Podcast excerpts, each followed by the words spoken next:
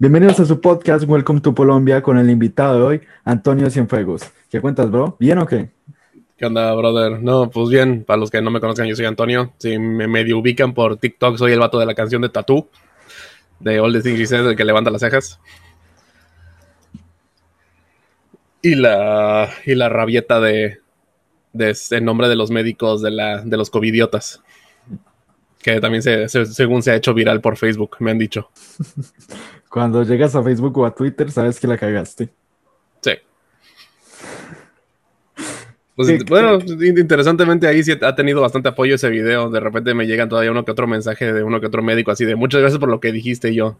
Chale, ¿cómo me encontraron? Eh, bueno, cuéntanos un poquito de ti. Un poco de mí, pues nada, soy un vato que empezó a hacer videos de la nada para este... Que empezó a hacer videos de la nada en TikTok simplemente porque estaba aburrido. Estaba en el baño viendo videos en TikTok, justamente viendo memes.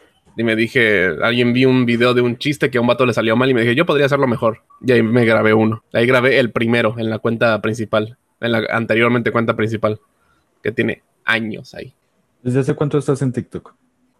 Según la cosa esa de que hizo del rewind TikTok, Hmm. según creé mi cuenta en 2018, no lo usé hasta 2019 y en 2019 solo fue este para ver memes y apenas ahorita en 2020 fue que hice videos. Hasta ahí te digo, de- de- antes de eso solo era para ver las recopilaciones de memes. Eh, yo me acuerdo un meme en Facebook. Es que Facebook es para ver memes o para ver quién la cagó. No, ya hasta para ver quién la cagó ahora es Twitter, güey, porque ya también Facebook es nada más puro meme. Puro meme y streamer y ya. Sí. Y les metieron una sanción ya. También Facebook ya fuera chichi streamers. ¿Ya también? Sí. Madres, pobre Windy. No, la sacaron hace un chingo a ella por andar de tóxica. Wendy Girk no, no es buena opción para tenerla como amiga. Eh, eso es por- eh.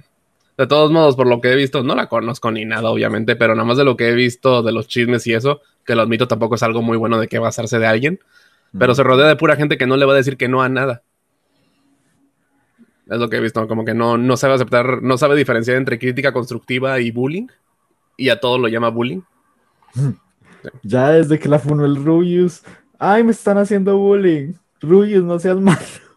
No, sa- sabes que valió madre cuando mandó la donación y luego el chat del Rubio se empezó a mandar donaciones diciéndolo, déjame disfrutar del maldito stream, vete de aquí. ¿Tú, tú, tú qué, ¿Tú qué opinas de los chichi streamers? De los chichi streamers, pues... Hay otras páginas, mira, mi, mi, mi opinión en bruto es esta. Hay páginas para eso, güey, este... Camgirls y esas madres. Hay páginas para eso. Pero también hay unas que también le dicen chichi streamers con razón injusta, güey, que ya son las que simplemente, pues, no sé, como por ejemplo, Ari. Ella, ella yo antes era un idiota, güey. Yo antes sí le decía, ah, pinche chichi streamer, no hace nada, solo enseña el cuerpo y le pagan. Pero ya en una me metí a ver sus directos y me quedé, ah, no, pues sí que viene esta morra.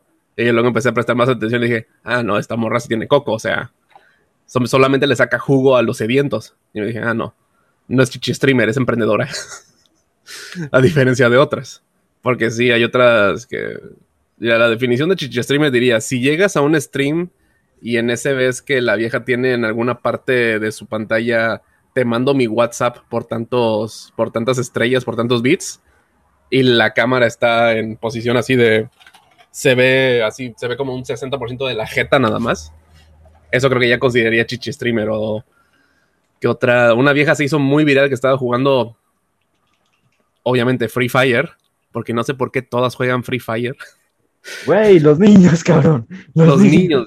Es que aparte, es- una- unas luego se defienden diciendo, ay, pues es que mi, mi stream es para adultos. No veo que lo pongas de que solo es para adultos y estás jugando un juego que predominantemente lo juegan niños. Y no solamente niños, lo juegan niños rata. O sea, son morros de máximo 13 años. Pero no, pues unas, te digo, gente que cae como, como Ari Gameplays no son chichi streamers, son simplemente viejas que hacen su contenido y aparte le sacan jugo a los sedientos, que en ese caso es, pues, idiota el sediento que le está dando dinero y sí le está sacando jugo. Y bien poco de ella. 150 mil varos en sedientos. Ajá. Pues la Star Yuki, güey, ella nos gana un chingo de puro sediento. Pero de nuevo, ellas son así de que le sacan jugo a los sedientos. Y eso es. Eso es ponerse vivo. No sé si viste este último video del Dead junto con Barca y Juan Guarnizo. Ah, fue Juan Guarnizo con Barca. Llegaron en el especial del 24 diciendo, hazme un zinc en blanco. Se la cogieron de parche. Cogieron y, dijo una frase porque no estaba haciendo six. No hay zincitos, bebé. La tienen acabada con eso por todo lado. Yo no entiendo la onda de los syncs, la neta, hasta la fecha. O sea, ya sepa qué son, pero no entiendo el punto de los syncs. Así de, ah, este. Una. Una, compañera streamer ahí en, Twitch que, la quiero mucho, me llevo muy bien con ella y es una amiga, Mod Fries. Ella, pues, ella tiene sus 300 bits un sync o suscripción y sync. Y pues es así de, ok, pero ¿para qué los? No veo el punto de los syncs. De repente está en su stream y hace el nombre, se queda se queda así quieta para que tome la captura. Y yo así de chale, pero me da cosa pensar que es el vato con esa imagen. Eh, yo he visto personas que se lo ponen de foto de perfil. No, yo también. le qué pena. Sí, me ha tocado ver uno que otro que se lo pone de foto de perfil y es así de, güey. Bueno, está bien, cada quien. está bien. Tú pagas por eso, te lo dan y ella gana. Está bien, güey, ya que. De eso a que andes de acosador, está bien, perfecto. Bueno, es que prácticamente todos son acosador con licencia porque pagaron. Pues sí, pagaron. Imagínate que tan enfermo es pedirle a una mujer por la calle que me puede sostener este cartel para que te tome una foto y ponerlo en mi foto de perfil. O sea, pues contexto, pues contexto diferente, porque el equivalente en la calle sería que una morra tenga ahí un letrero diciendo dame cinco pesos y te hago un zinc y ya llega un vato y dice, ah, pues sabes que sí lo quiero y me lo pongo de foto de perfil. Así, así sí sería el mismo contexto, pero en la calle, en persona. Pero no, no, sé, te digo, eso, eso creo que ya es un gusto personal, así de que neta yo no lo entiendo, pero alguien más sí lo entiende, entonces pues me, ya que. Cada quien hace de su culo un papalote, a la verga. Eh, bueno. Algo que tal vez podríamos tocar es el tema de OnlyFans. ¿Tú qué opinas de los OnlyFans? Puta madre, la pesadilla de las industrias no por, güey. Porque no mames, o sea, pinche, por ejemplo, pinche, lo, lo comenté en un stream que es SexMex. No mames, ellos se la pasan explotando viejas y estoy segurísimo que no les pagan todo lo que ganan, güey, en los videos. Y no mames, OnlyFans, pues ellas cobran lo que quieren y les llega el 100% de lo que cobran y es así, a la madre, o sea. Te digo, esa madre. El 80%. El 80%, por, bueno, el 80%, eso es mucho más de lo que ganarían de una, de una casa no por que se quiera portar culeros con ellas. Pero pues no, pues está bien, güey, te digo, hay un mercado, cada quien lo consume, chingue su madre. Digo, de todos modos, yo no pagaría uno, estoy así de que, ah, pues si quiero ver algo así, pues me voy a Pejob o a, o a Hanime o algo así y me pongo a ver algo gratis. Pero bueno, alguien tiene la fantasía de yo, yo específicamente quiero ver a esta vieja. Bueno, está bien, cada quien. Y también, por eso, no sé si viste esta noticia de Bel Delfín. Un millón de dólares al mes en puro OnlyFans. Pues ella también, aparte, súmale el tipo de contenido que hace. O sea, ella sabe que es un meme y explota que es un meme hasta cuando regresó a P-Hop de subiendo videos, bueno, cuando dijo así de tantos, ¿cómo era? Tantos retweets o tantos likes, o no me acuerdo qué tanta cosa puso en Twitter, y me hago un, me hago una cuenta de P-Hop y subo videos. Y pues sí, cumplió. Así de, no, pues llegaron, llegó a tantos retweets. Ok, aquí tienen mi página de P-Hop y subió puro video así de licking this pussy y era ella lamiendo a su gato, literalmente. Era puro video troll y ahí se enojaron un chingo todos los Sims. Y eso me encantó, güey. Pues, desde ese momento, Bel al fin me encanta y me cae a toda madre esa vieja. Güey, ¿tú no has visto su página últimamente? No, ya vi lo que hizo del, del video de Navidad. Muy bueno, por cierto.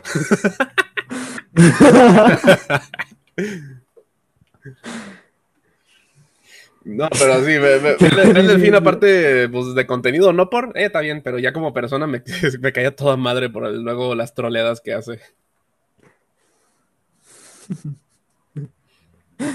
Me pregunto quién habrá sido el afortunado, la verdad. No sé, creo que lo dijo en una entrevista, pero no, no sé. Su novio, lo más seguro, o algún vato con el que traía piñe o algo. Que, pues, bueno, cosa jarocha, güey. Si no sabes qué es piñar, es que andas, que es que ves a dos personas que andan con ondas. Pero aquí le decimos piñar a eso. Y no, no es por la piña de Bob Esponja, eso existe desde hace mucho. Los mexicanos, bueno, todos ten... en todo país tenemos la forma muy extraña de decir ligues.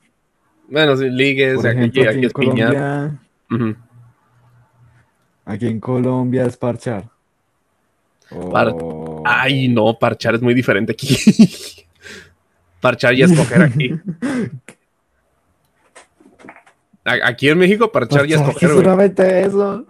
Pues sí, güey, aquí en México parchar es ya coger, sí. Así como te fue, güey. Ah, pues ya parché, güey. Y ya, que ya, que ya chingó el vato. Ah, pinche Pequeñas diferencias. Decimos, le metió una güey, puta, estaba vieja, güey. A la verga, tampoco. Tampoco, güey, un poco de respeto hicieron el paro de cogerte. Es que sí, somos directos. O de, de plano no dicen nada. De plano no dicen nada. Se quedan callados y repiten. Ujú. Pero comenzamos después de esta salseo, por así decirlo, con Ajá. las preguntas de verdad. Sí. Eh, ¿quién es Antonio Cienfuegos? Este, pues soy yo, ¿qué más quieres saber? Jaja, buenas tardes, bye.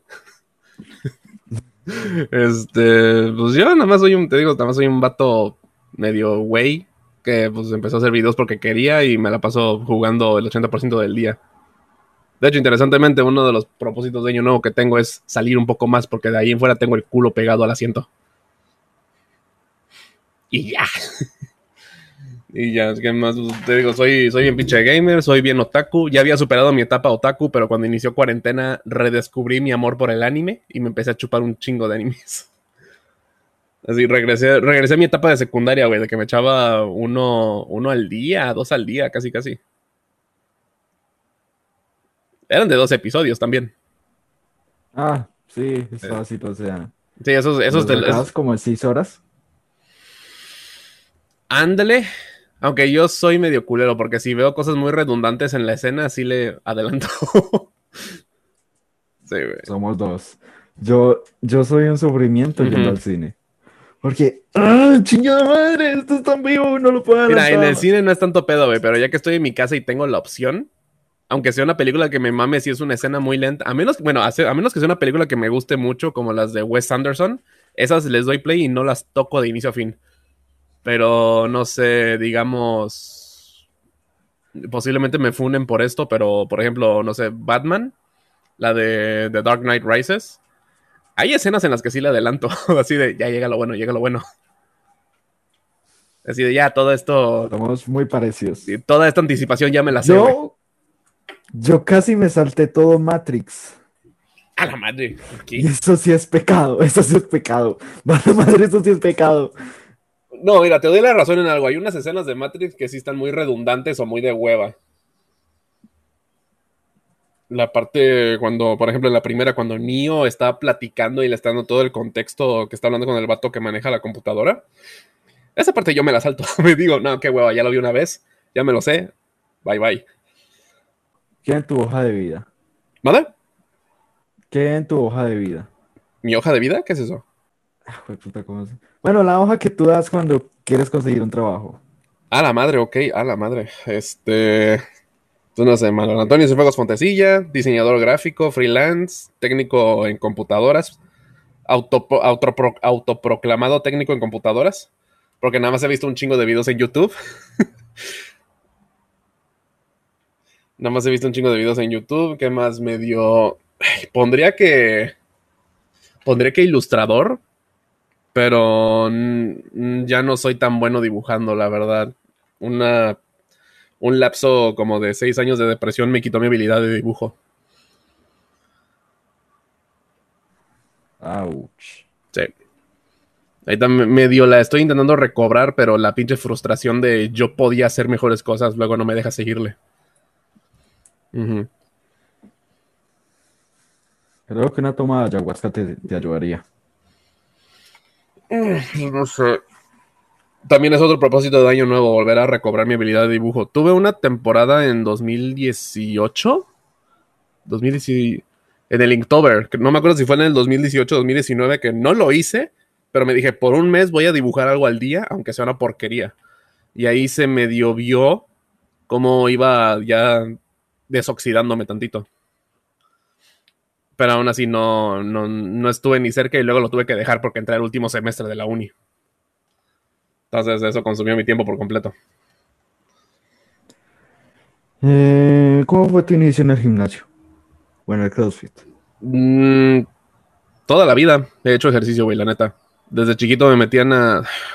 Me hacían esa porquería que le hacen a muchos morros de ya terminaste la primaria, ya solo quieres descansar y llega tu mamá y te dice, no, huevos, te metí a un curso de verano. A la madre, levanta todos los días a las 7 para luego ir de 8 a 2 de la tarde a andar en curso y medio. Me metían en madres que eran de tantas horas fútbol, tantas horas natación, tantas horas tenis y daba, me daba hueva. Eso fue de chiquito.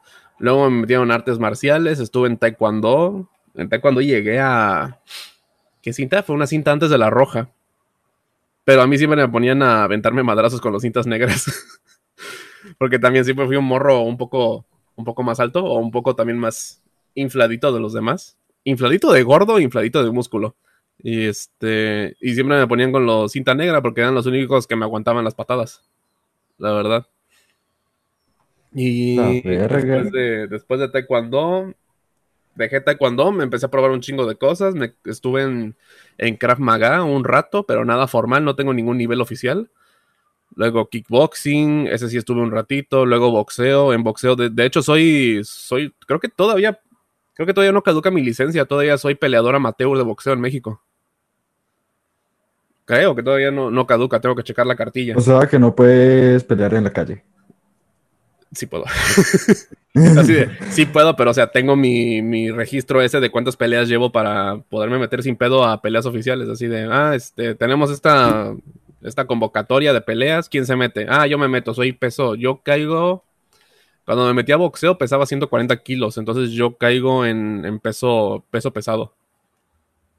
Que ahí la neta, yo pensaba que era altito y medio mamado, pero no, no, no. Los cabrones que hay en peso pesado que llevan rato ahí, soy un microbio comparado con ellos, güey. Sí, o sea, un cabrón.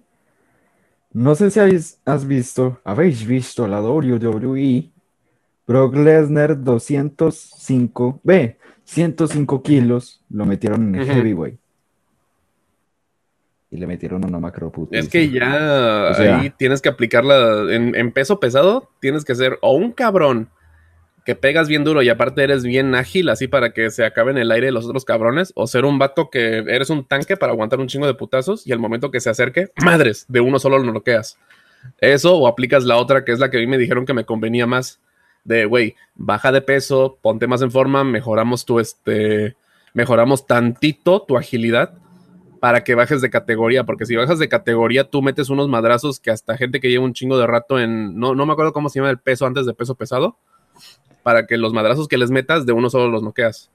Peso crucero. No me acuerdo, es que tiene diferentes nombres y luego se han inventado otros porque ya según yo, mira, según yo solo habían tres, peso ligero, mediano y pesado. Y ahora resulta que hay peso mosquito, peso super mosquito, peso liviano, peso ligero, no sé, ya se inventaron un chingo de cosas.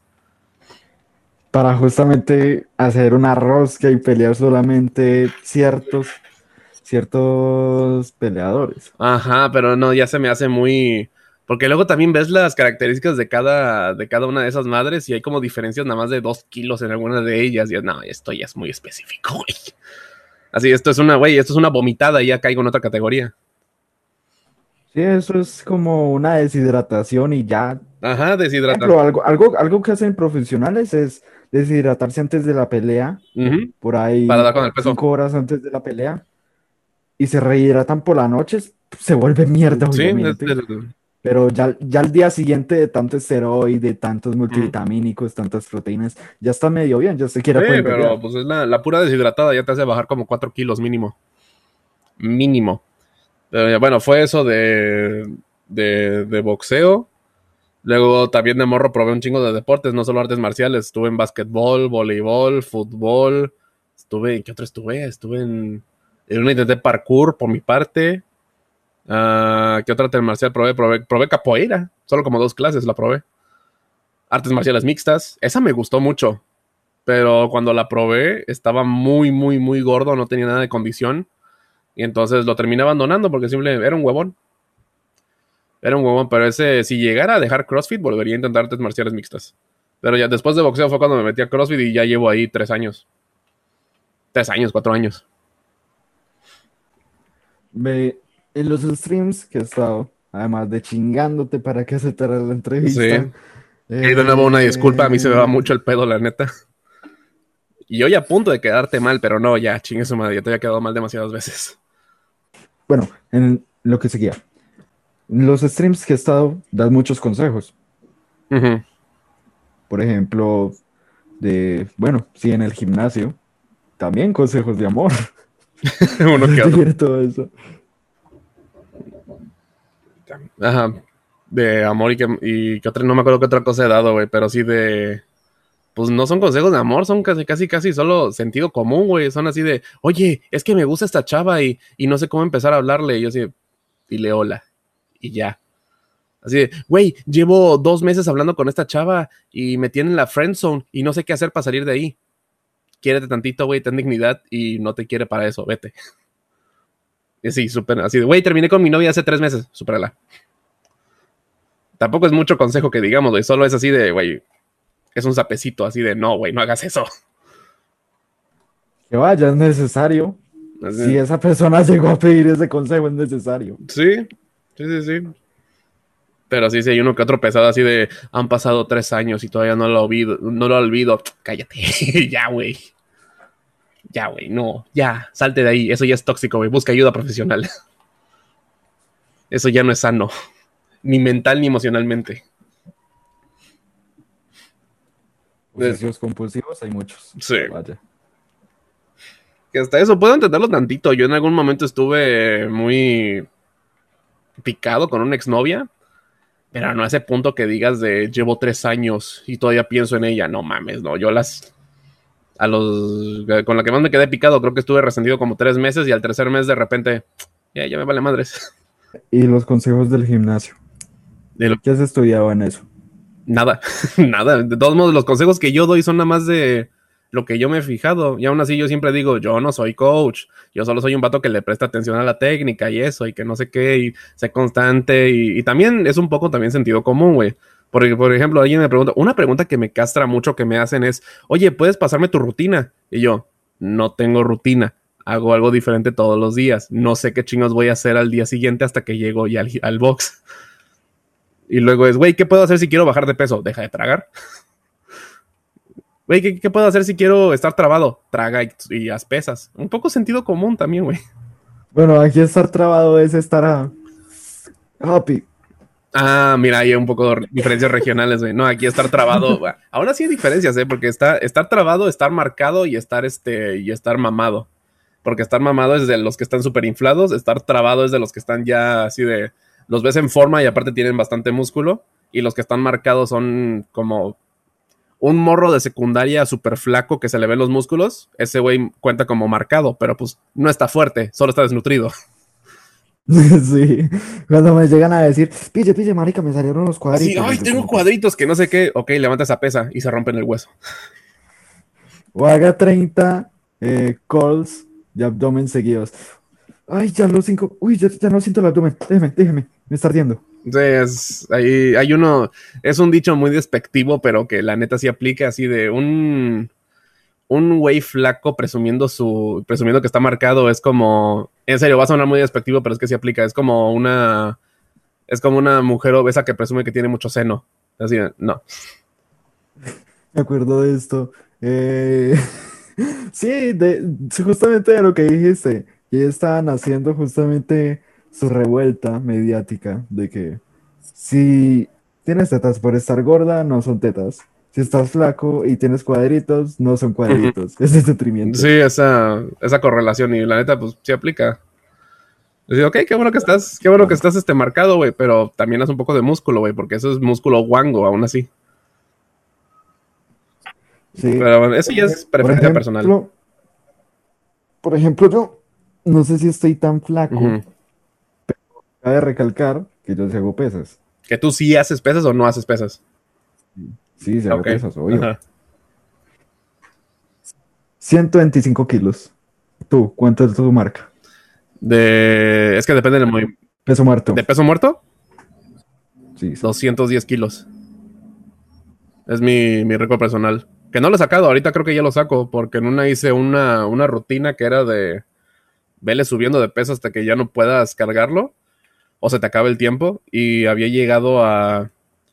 Es que lo, lo malo de CrossFit es que, como un gringo fue el que formalizó el deporte, pues el gringo, el canijo, dijo: No, no, no, los pesos oficiales se marcan en libras, no en kilos. Y se lo jodió todo el mundo. Entonces, este. En libras, mi peso récord es 465 libras. Pero en ese workout que hice, llegué a meterle 425 libras y aún así me lo eché de, cuatro repeticiones, ese peso muerto. Entonces ahora estoy seguro que ya cargo más, güey. Creo que ya llego a 500 libras. Creo, creo. El problema con las libras es que no tenemos... Una libra son 446 gramos. Yo más o menos me sé las conversiones por los discos, así disco de 10 son este, 5 kilos. Discos de 25 son este, 11 kilos, algo así. Y eh, discos de 40. Lo que sí me sé de memoria son los discos de 45, que son los que más uso. Que esos son 20 kilos por cada disco. 22,5. No, 20. 20, 20. Güey, busca en Google ahora mismo. 22,5. Así dice 22, pero estoy seguro. Este, esos discos son de, son de 20. kilos. Divide 45 libras en, en el, la pesadera de Google. 45 libras entre 2. 22,5. 20.4. Te dije, güey. la Te dije, güey. Te dije así, yo sé lo que pesa esa pinche barra, güey. Pesa 20 kilos. Sé lo que cómo se siente 20 kilos. ah, güey, puta, la cagué. Mira, quisiste corregirme y quedaste como estúpida. ¿Cómo te quedó el ojo?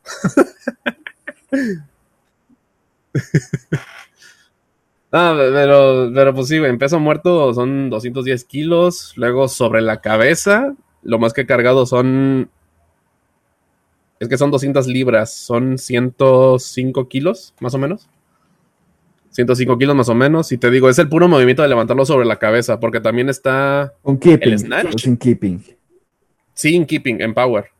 Todos los movimientos que hago. Se supone que con keeping es más fácil, güey pero como la mayoría de mis pesos récord los saco ya cansado, el keeping a mí me, cansa mucho, güey. Que contexto, para los que no saben qué es keeping, es básicamente agarrar un poco de esfuerzo extra. Por ejemplo, si tienes la barra aquí en el, en el pecho, el keeping es como que va a ser una semisentadilla y dar el empuje con, la con, con, esa, con esa mini sentadilla al momento de pararte. No, yo cuando ya estoy muy cansado no hago keeping, todo lo saco con pura fuerza de, pecho para arriba. Y, nada más, y raw. Siento que me cansa menos. Pero sí, eso Una crítica de un calisténico, un crossfitero. Deja de hacer keeping en las malditas dominadas, güey. Es diferente a la dominada de, de CrossFit a la normal, güey. Es, muy diferente, pero no estás haciendo nada ahí, güey. Diferente deporte, diferente técnica, cabrón, ¿ok? Si estoy en un gimnasio neta, ya voy a hacer la dominada puro pinche brazo. Si estoy en CrossFit, voy a hacer keeping push-up. Keeping push-up, keeping pull-up, ¿ok? Pero, pero explícame, explícame. ¿Qué tiene diferente o qué beneficio tiene hacer keeping en la dominada? Mm, no tomes nada como lo que digo como ley, es solo cosas que yo me doy, yo, yo medio me doy cuenta a base de mi teoría es que, pues, pues el chiste de CrossFit es ponerte en forma, güey. Y al momento de hacer keeping pull-up, lo que estás haciendo es que estás trabajando más partes del cuerpo. Y también lo que he sentido es que cuando haces dominada con puro brazo, te salen menos que si las haces con keeping. Y aún así con keeping terminas más cansado porque estás trabajando más partes del cuerpo. que uno dice, güey, te vas a chingar la, la rótula, te vas a chingar el hombro, te vas a chingar no sé qué cosa. Estoy trabajando con buena técnica. Hasta la fecha no me ha pasado nada. Y mira que yo tengo pinches dolores de hombros casi, casi de, de día a día. Entonces estás deslocado. No, yo nunca me he dislocado nada. A ver, Nunca, pero nada más son como que suena, dolorcitos así de que. Son como que dolorcitos que me dan nada más de que estoy moviendo el hombro y estoy. ¡Ay! Duele, duele, duele. Truena y ya. Ah. Güey, si estás dislocado, si truenas, si estás dislocado. No, O sea, no, no por ley, güey. haz así y es así. Si está, y en alguno truena, estás dislocado. No truena. Bueno, No truena, pero es de, es de repente. Ni siquiera estoy haciendo deporte, no estoy haciendo nada pesado y me truena. Ya se siento rico después de que truena. Pero bueno, de nuevo, para todos los que digan eh, que no es que la pull-up de CrossFit es una porquería, diferente deporte. Diferente tipo de pull-up. Véntanse eso en la cabeza, por favor. Si es una porquería, y lo voy a seguir diciendo, pero bien, güey, tu bien. opinión. Está bien, güey. Y yo te invito-. Y yo te invito a que en una hagas un pinche workout con dominada estricta, un pinche workout que te pida 70 pull-ups. Ah, es que yo no sé para qué hacen eso, güey. O sea, cada músculo tiene su límite de repeticiones por semana. El. CrossFit rompe eso totalmente. Sí. Yo no sé cómo crecen, no sé cómo sus músculos resisten eso. No lo sé. No, resi- no resisten, los llevas al extremo y terminan aguantando más después. Y con buena técnica, al llevarlos a ese extremo, no te lesionas.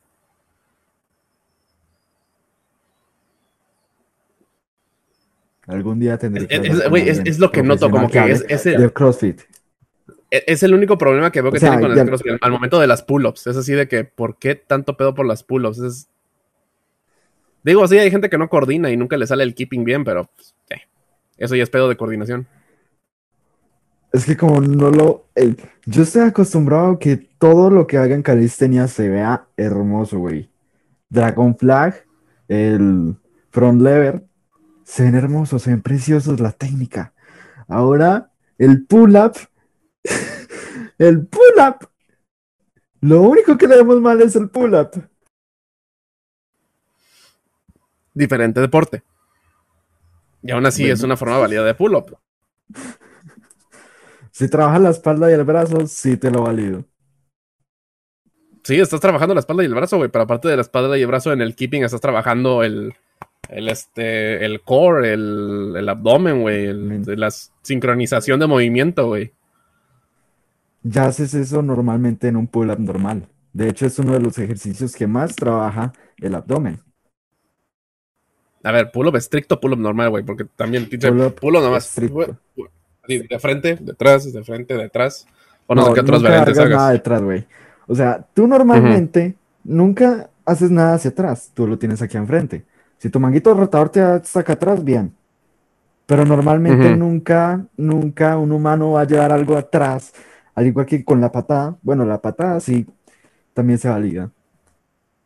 Hacer esto hacia atrás, estás llevando una super extensión del manguito rotador. Y por consecuente es un ejercicio malo. Además de que trabaja lo mismo aquí que aquí atrás. O sea, es- es una idiota, solamente es una variante idiota que a alguien se le ocurrió solamente. ¿Quién sabe por Yo qué? no Pero la atrás. ocurrió más. Sí, o sea, eso, eso es lo mismo que hacer esto. Esa, la de la variante esa de hacia atrás, esa solo la veo en gimnasio, nada más. No la veo en algún otro deporte. O en algún otro ejercicio que usen para fortalecer la habilidad en un deporte. Es que los problemas de gimnasio, yo a lo bien, apreciaría muchísimo que hubiera un box cerca de mi gran puta casa, pero solamente un gimnasio. Y lo peor de todo es que no me dejan levantar bien, no me dejan tirar la barra. Ay, chinga tu madre, no.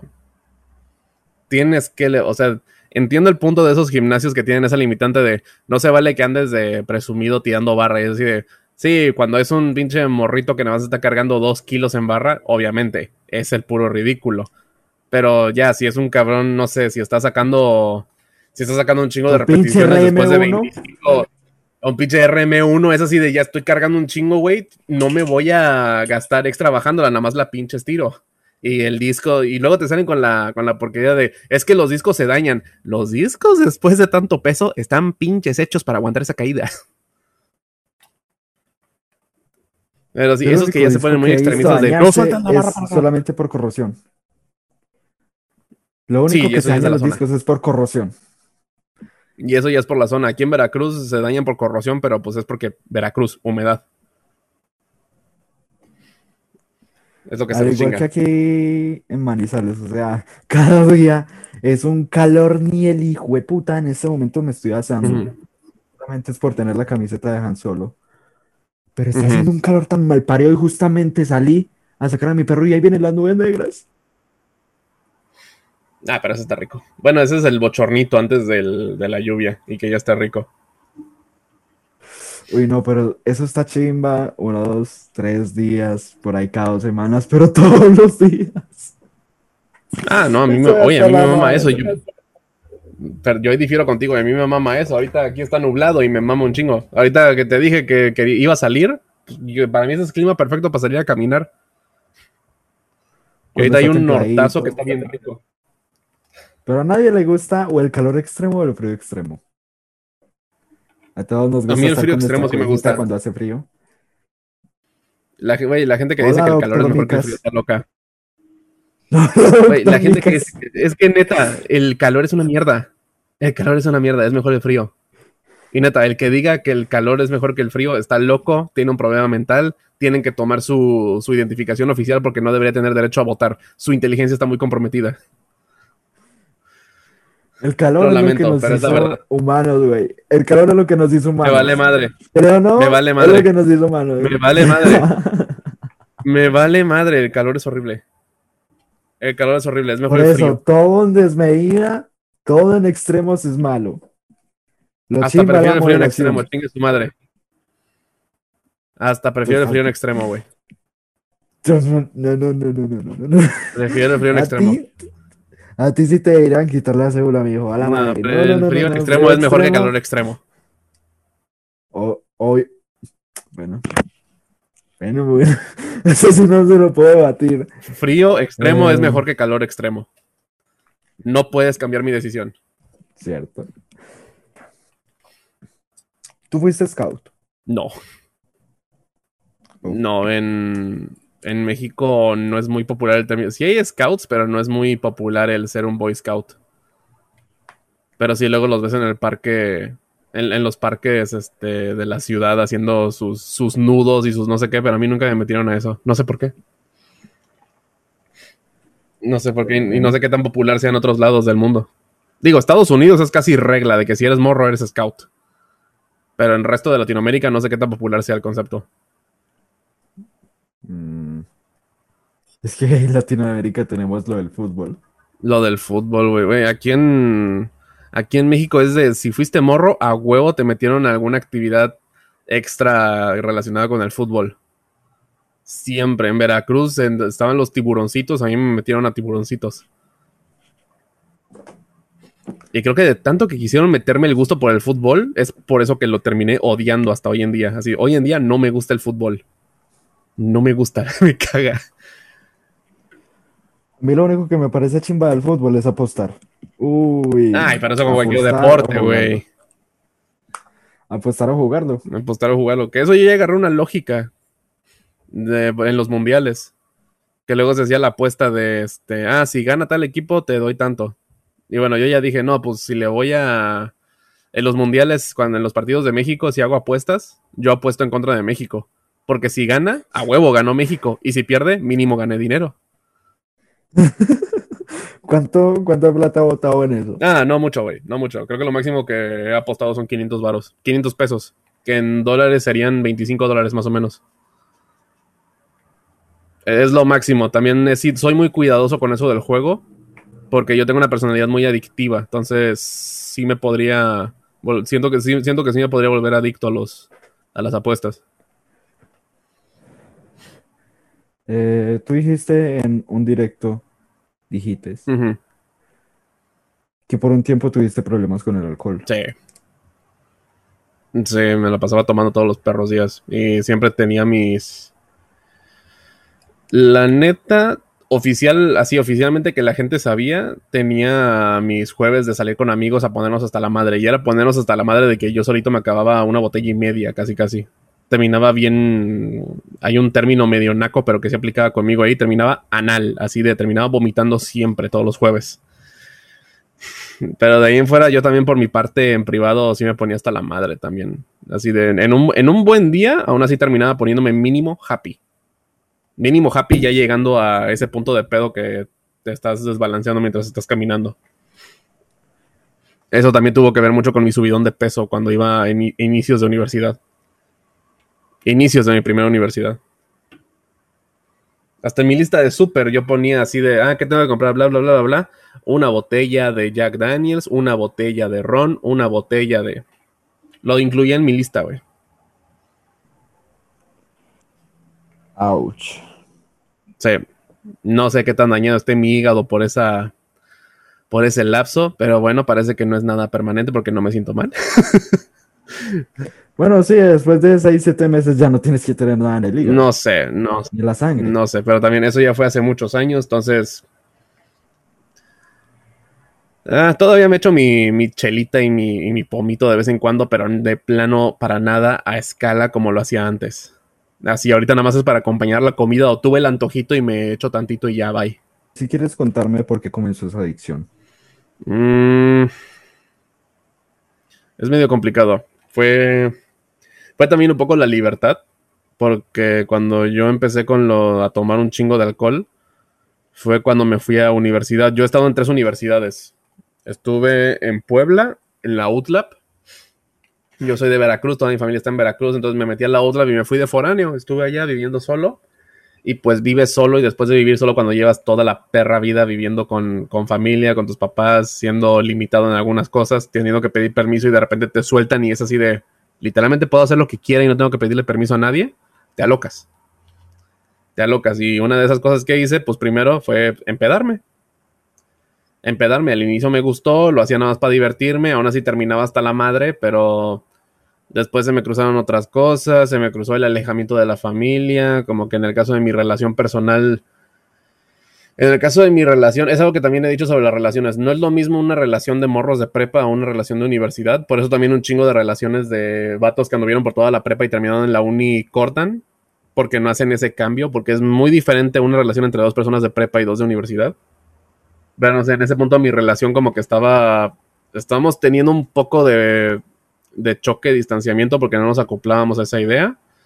Entonces también me estaba poniendo mal por eso, mal por el alejamiento por mi familia, mal por el estrés de la escuela, mal porque no estaba, no tenía, no lograba conectar con nadie, entonces me sentía muy aislado. Y luego súmale que a mí, tengo mi mamá y mi papá, pues como medio mundo, güey. Pero al inicio a mí me crió solamente mi mamá.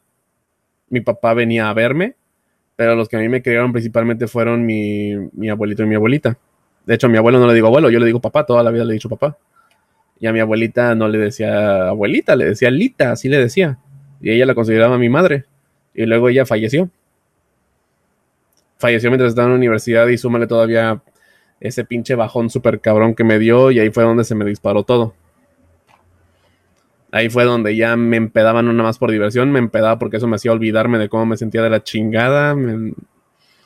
Tomaba para olvidar. Eh, ¿Cómo saliste de ahí? A zapetadas de mí mismo, güey. Por eso cada quien sale de una forma diferente de ese hueco, güey. Cada quien tiene su forma de salir de ese hueco. En mi caso, yo no voy a decir cómo, yo no voy a recomendar la forma en que yo salí porque fue una forma muy muy yo de salir de ese pinche hueco emocional.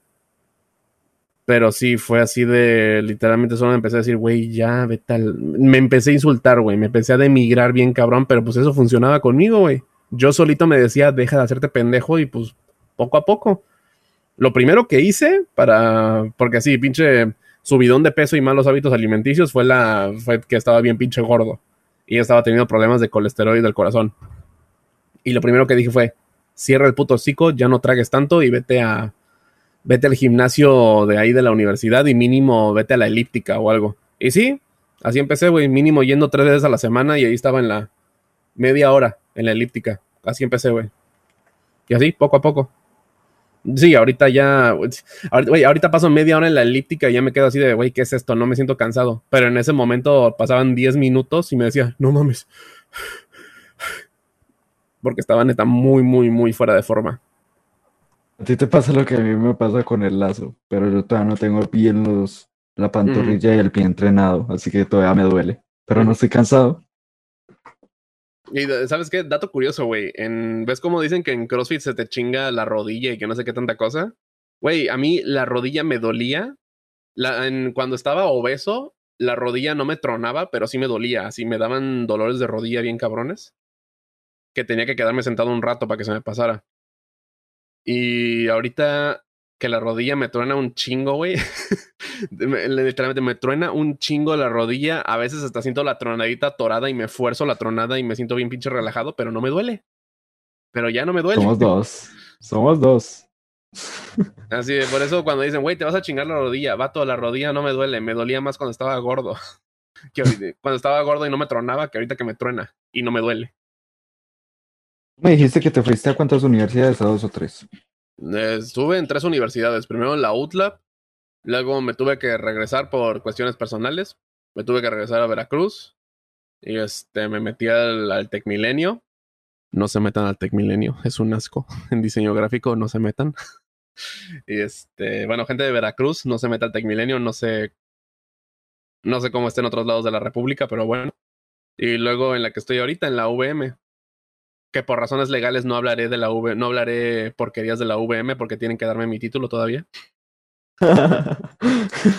o sea, te tienes retenido el título, ya terminaste. Ya, ya terminé, nada más faltan los resultados de mi examen, pero yo creo que sí, que sí lo probé. Yo creo que sí pasó. Entonces, falta que me que digan esos resultados y luego falta todo el pinche que me den, que me den mi título.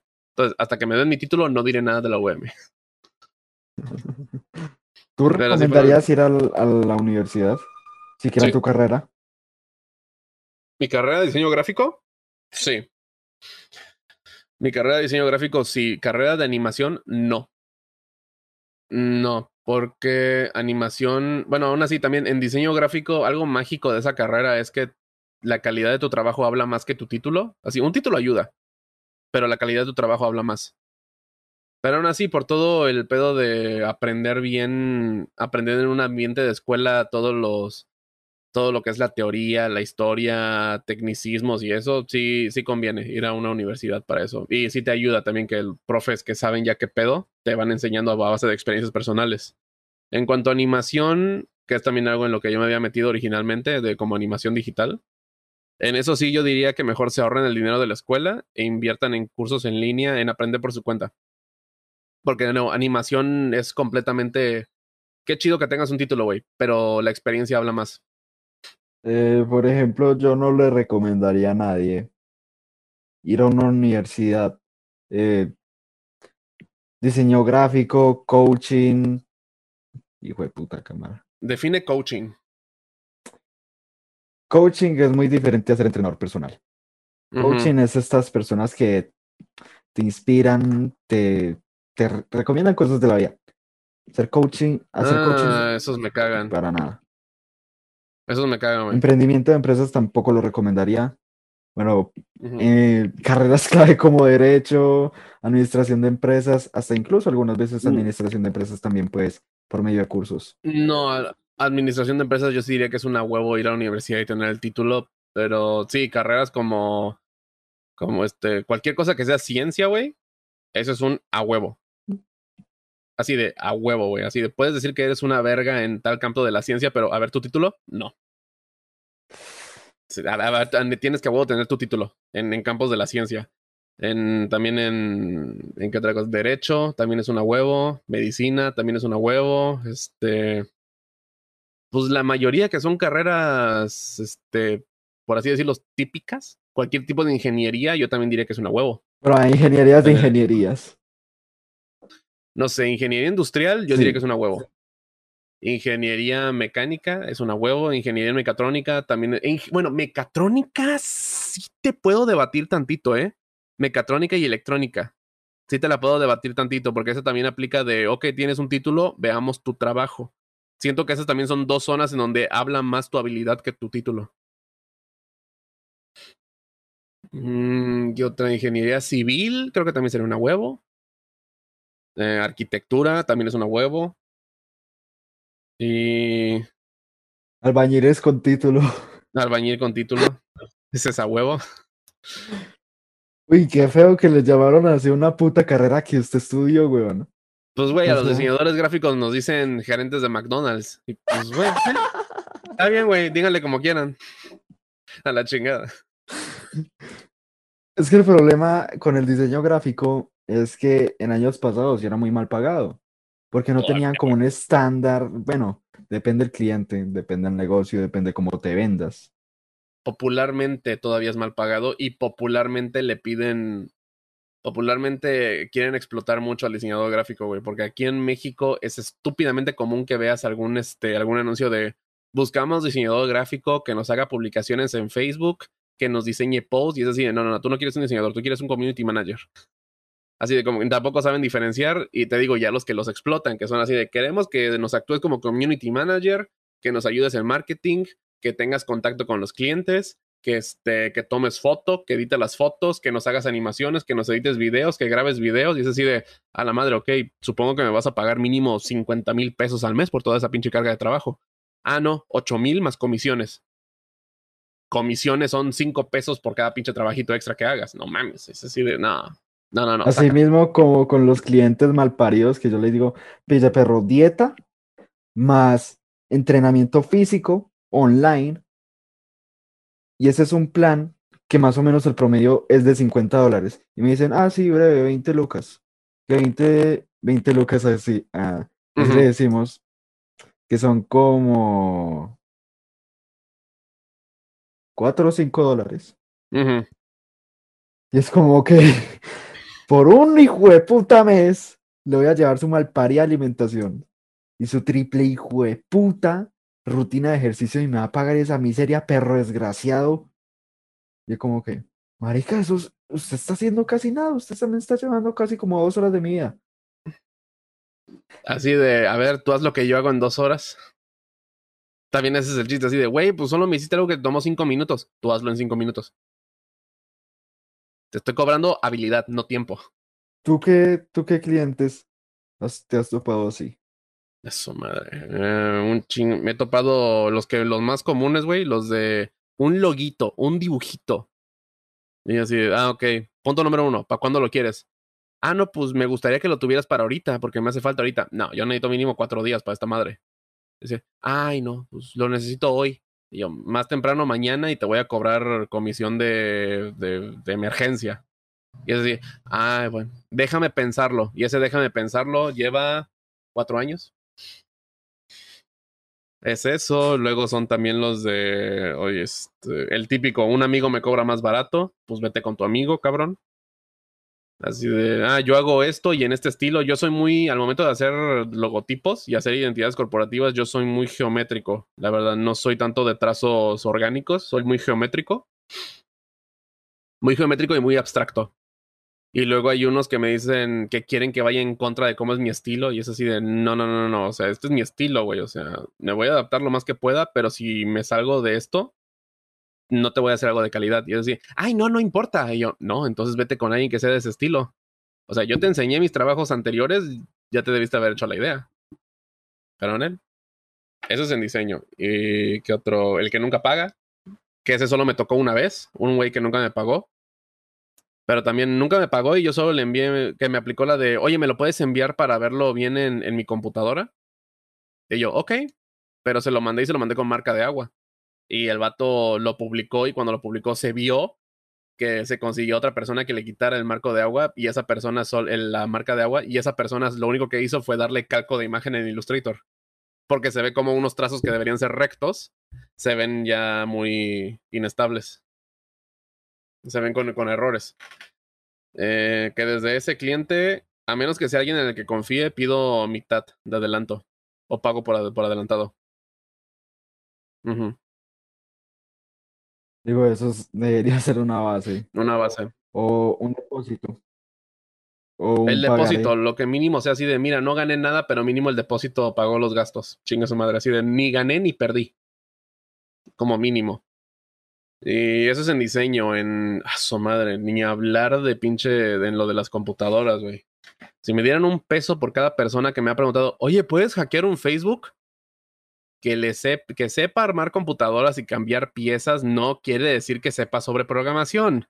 Y no, no se puede. Y no importa cuántas veces me digas que es porque te robaron la página, sé que es porque quieres estoquear a tu novia o a tu exnovia, maldito, mal- maldito acosador.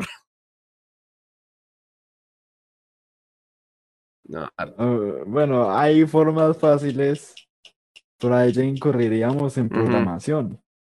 Y a meter un troyano que tal vez sea un mensaje y esa persona tiene que ser muy estúpida para abrir eso, o muy estúpida para no detectar que te le metiste a la cuenta y no, o cerrarla o cambiar contraseña. Güey, en las computadoras me sorprende el nivel de ignorancia que tienen algunas personas. Te sorprendería cuánta gente me ha llegado diciendo, güey, es que no me jala Windows. Y le checo la computadora y le digo, güey, ¿borraste algo? Y me dice, no, ¿por qué? Porque Windows no existe en este disco duro. ¿Qué borraste? Ah, es que estaba limpiando la memoria y agarré una carpeta que decía Sistema 32. Borras- Ay, no sea borraste el sistema operativo, güey. Ay, ¿eso qué significa? Que borraste Windows. y ahí es, ya eso, así mira, las pendejadas cuestan, güey. Ahí sí ya es de mínimo, ok, va, yo te lo reinstalo, cobro esto. Ah, ok, pero no está activado Windows. Ah, y por activado, ¿cuánto, cu- cuánto cobras? Tanto. Ay, qué caro. Pues las pendejadas cuestan, cabrón. Es, bueno, hay un programa de Windows que es como la fase beta. No, es que por gratis. cuestiones legales no puedo decir que lo pirateo. Obviamente. O sea, sí, güey, yo, güey, yo el Windows que tengo en mi computadora es pirateado. No, no, no, no, no lo compré Windows. O sea, yo armé mi computadora, lo instalé y nada más busqué un craqueador de Windows y ya chingue su madre. Pero eso sí, con, con los clientes, Todos con los clientes sí de les. También es por principio personal, de que es así, ok, esto yo lo hago con mi computadora, pero con alguien más, ahí sí es de, no, yo sí te voy a instalar Windows. Te lo doy, te lo instalo, pero te lo doy sin activar.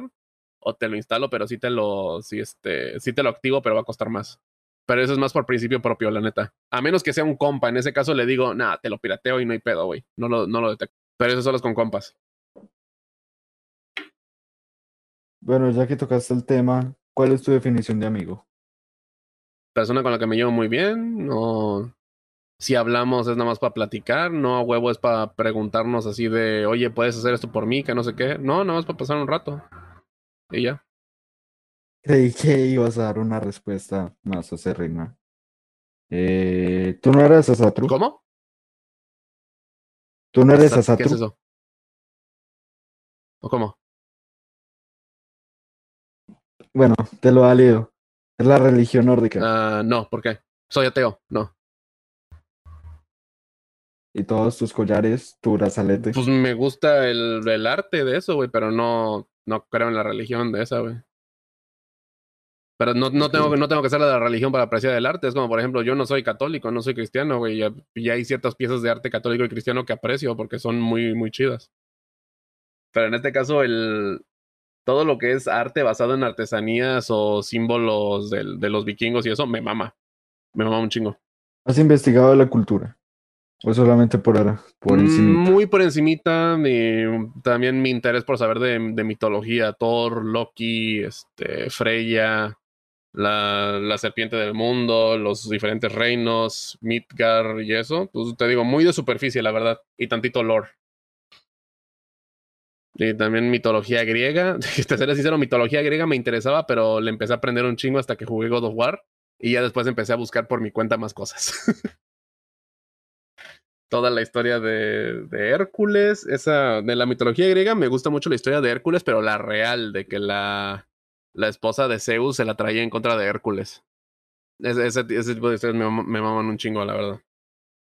Ah, sí, ya me acordé.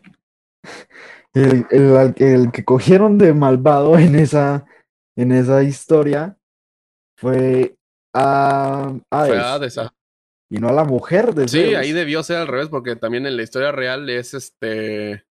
Es la, la, Hércules es hijo bastardo de Zeus. Es hijo bastardo de Zeus. Que también no tocaron ese tema, pero lo pusieron como que era hijo legítimo y no, es, es, un, es un semidios, es mitad humano, mitad, mitad, mitad, mitad humano, mitad dios.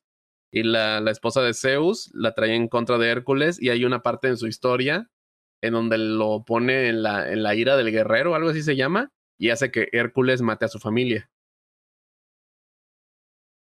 Y es completamente, no es Hades el que hace eso, es la esposa de Zeus. Y también pecan mucho porque un semidios no tiene ese nivel de poder tan, tan alto. No, los semidioses, según como yo tengo entendido, los semidioses si acaso son de que son capaces de grandes cosas, pero todavía a escala humana. Y si acaso son, son un culo de personas, así de son muy bonitos y ya.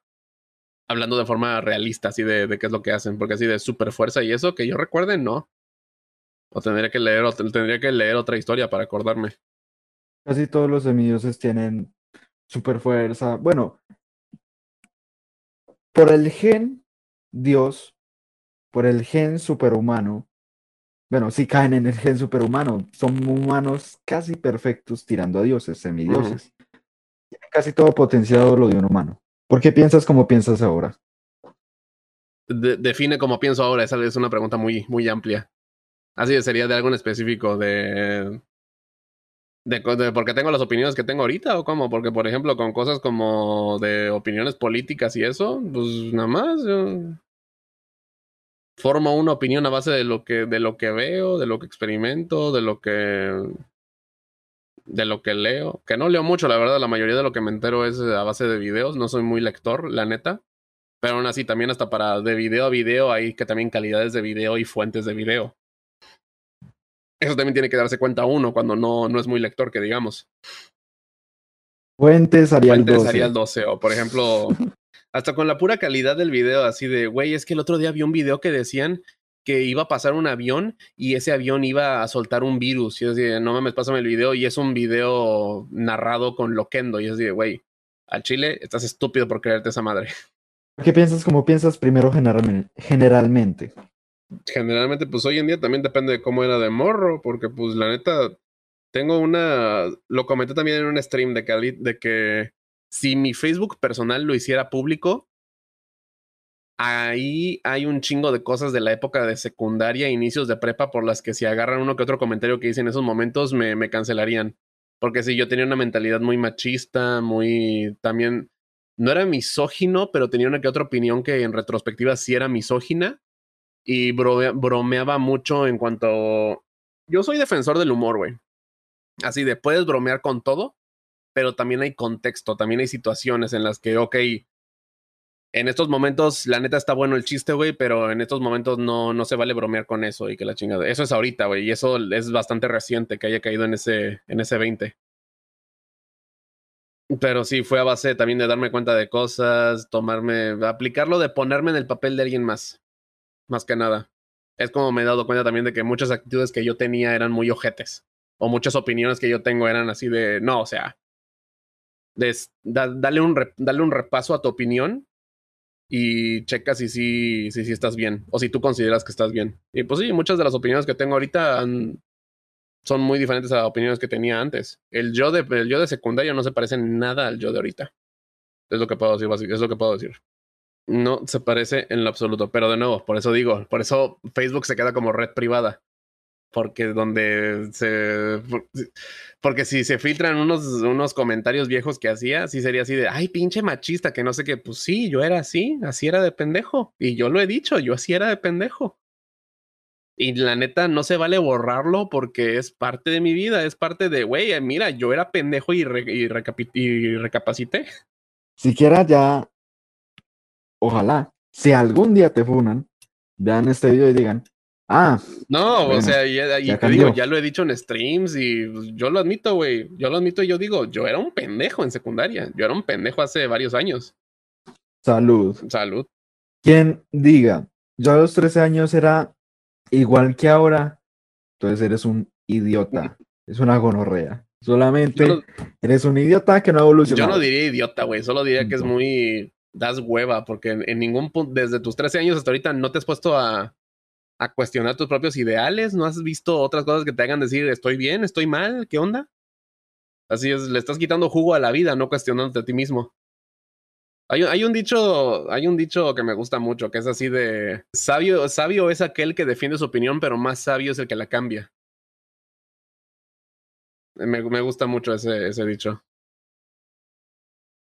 Bueno, un contexto para la siguiente pregunta. En la vida de alguien siempre hay un suceso que lo encamina hacia algo, hacia alguna puerta, hacia alguna decisión. Y algún evento que si no hubiera pasado serías una persona totalmente diferente. ¿En ti cuál fue ese suceso? Ese suceso? Mm, hubo un, hay un suceso en específico, pero te seré sincero, es algo muy personal que no me siento cómodo compartiendo. Que eso fue como que un, un clic muy cabrón que hice en algún punto de mi vida. Eh, pero otro, yo diría que fue el, el fallecimiento de mi, de, de mi abuela, la, la persona que consideraba una madre. Sí, es algo. Sí, es algo que considero algo que me hizo. Si eso no hubiera, creo que si eso no hubiera pasado, creo que ahorita no estaría aquí, güey. Hubiera seguido en Puebla, hubiera seguido con mi carrera de, de animación, igual y terminaba antes de los problemas personales que me hubieran obligado a regresarme para acá. Pero pues todo pasa por algo, ¿no? No, no, no me arrepiento de las decisiones que he tenido hasta ahora. Puedo estar bastante seguro de eso.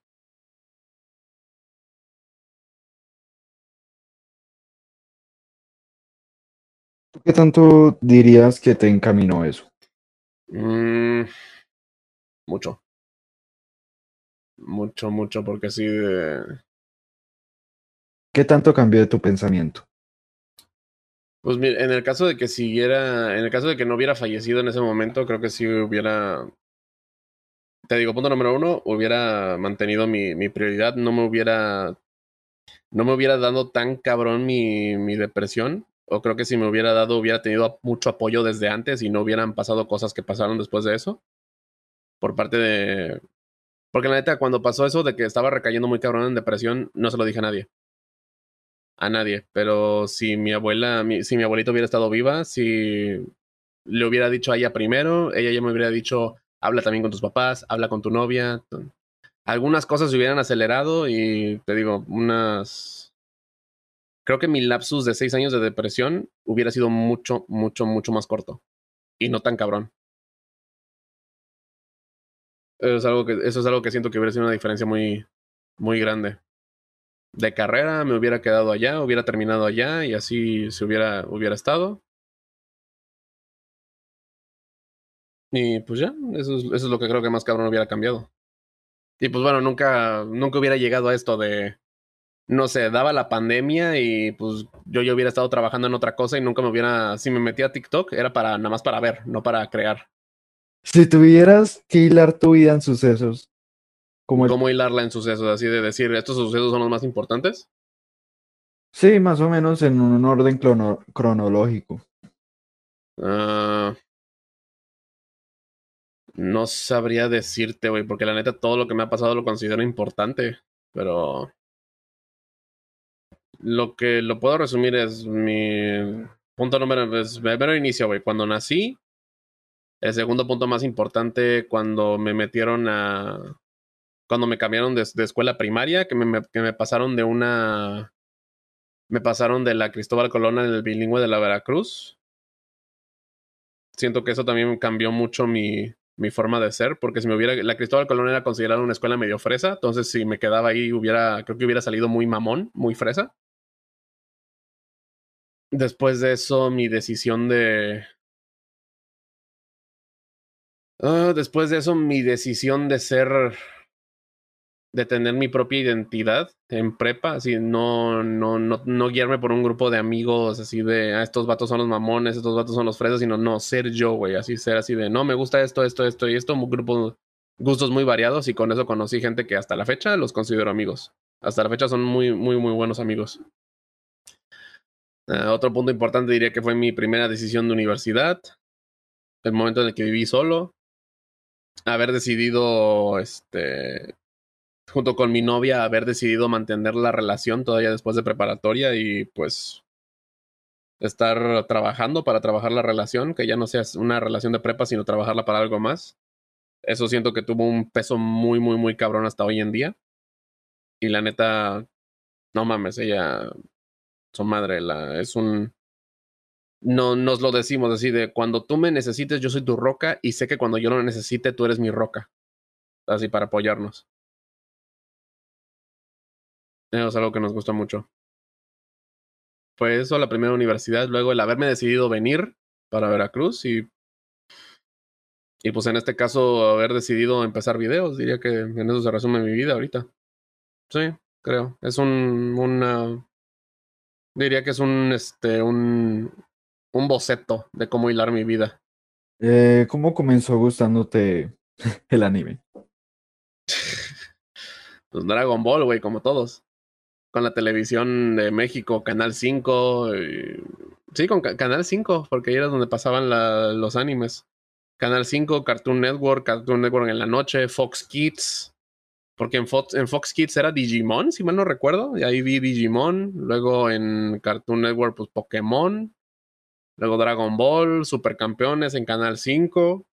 Y ya después de que ya viene el Internet, me acuerdo que ahí ya buscaba más cosas. Ya empecé a buscar mis primeros animes ya fuera de la tele. Que el, primer anime hay dos animes que fueron los dos primeros que vi fuera de la tele.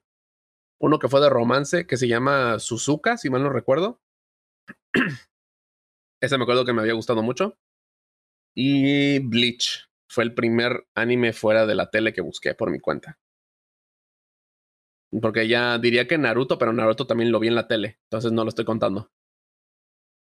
Ya fue después cuando se acabó Naruto que lo seguí viendo en internet y luego encontré Naruto Shippuden que ya luego le seguí. Pero Bleach fue el primer anime que yo por mi cuenta encontré sin saber nada de él, de la tele ni nada.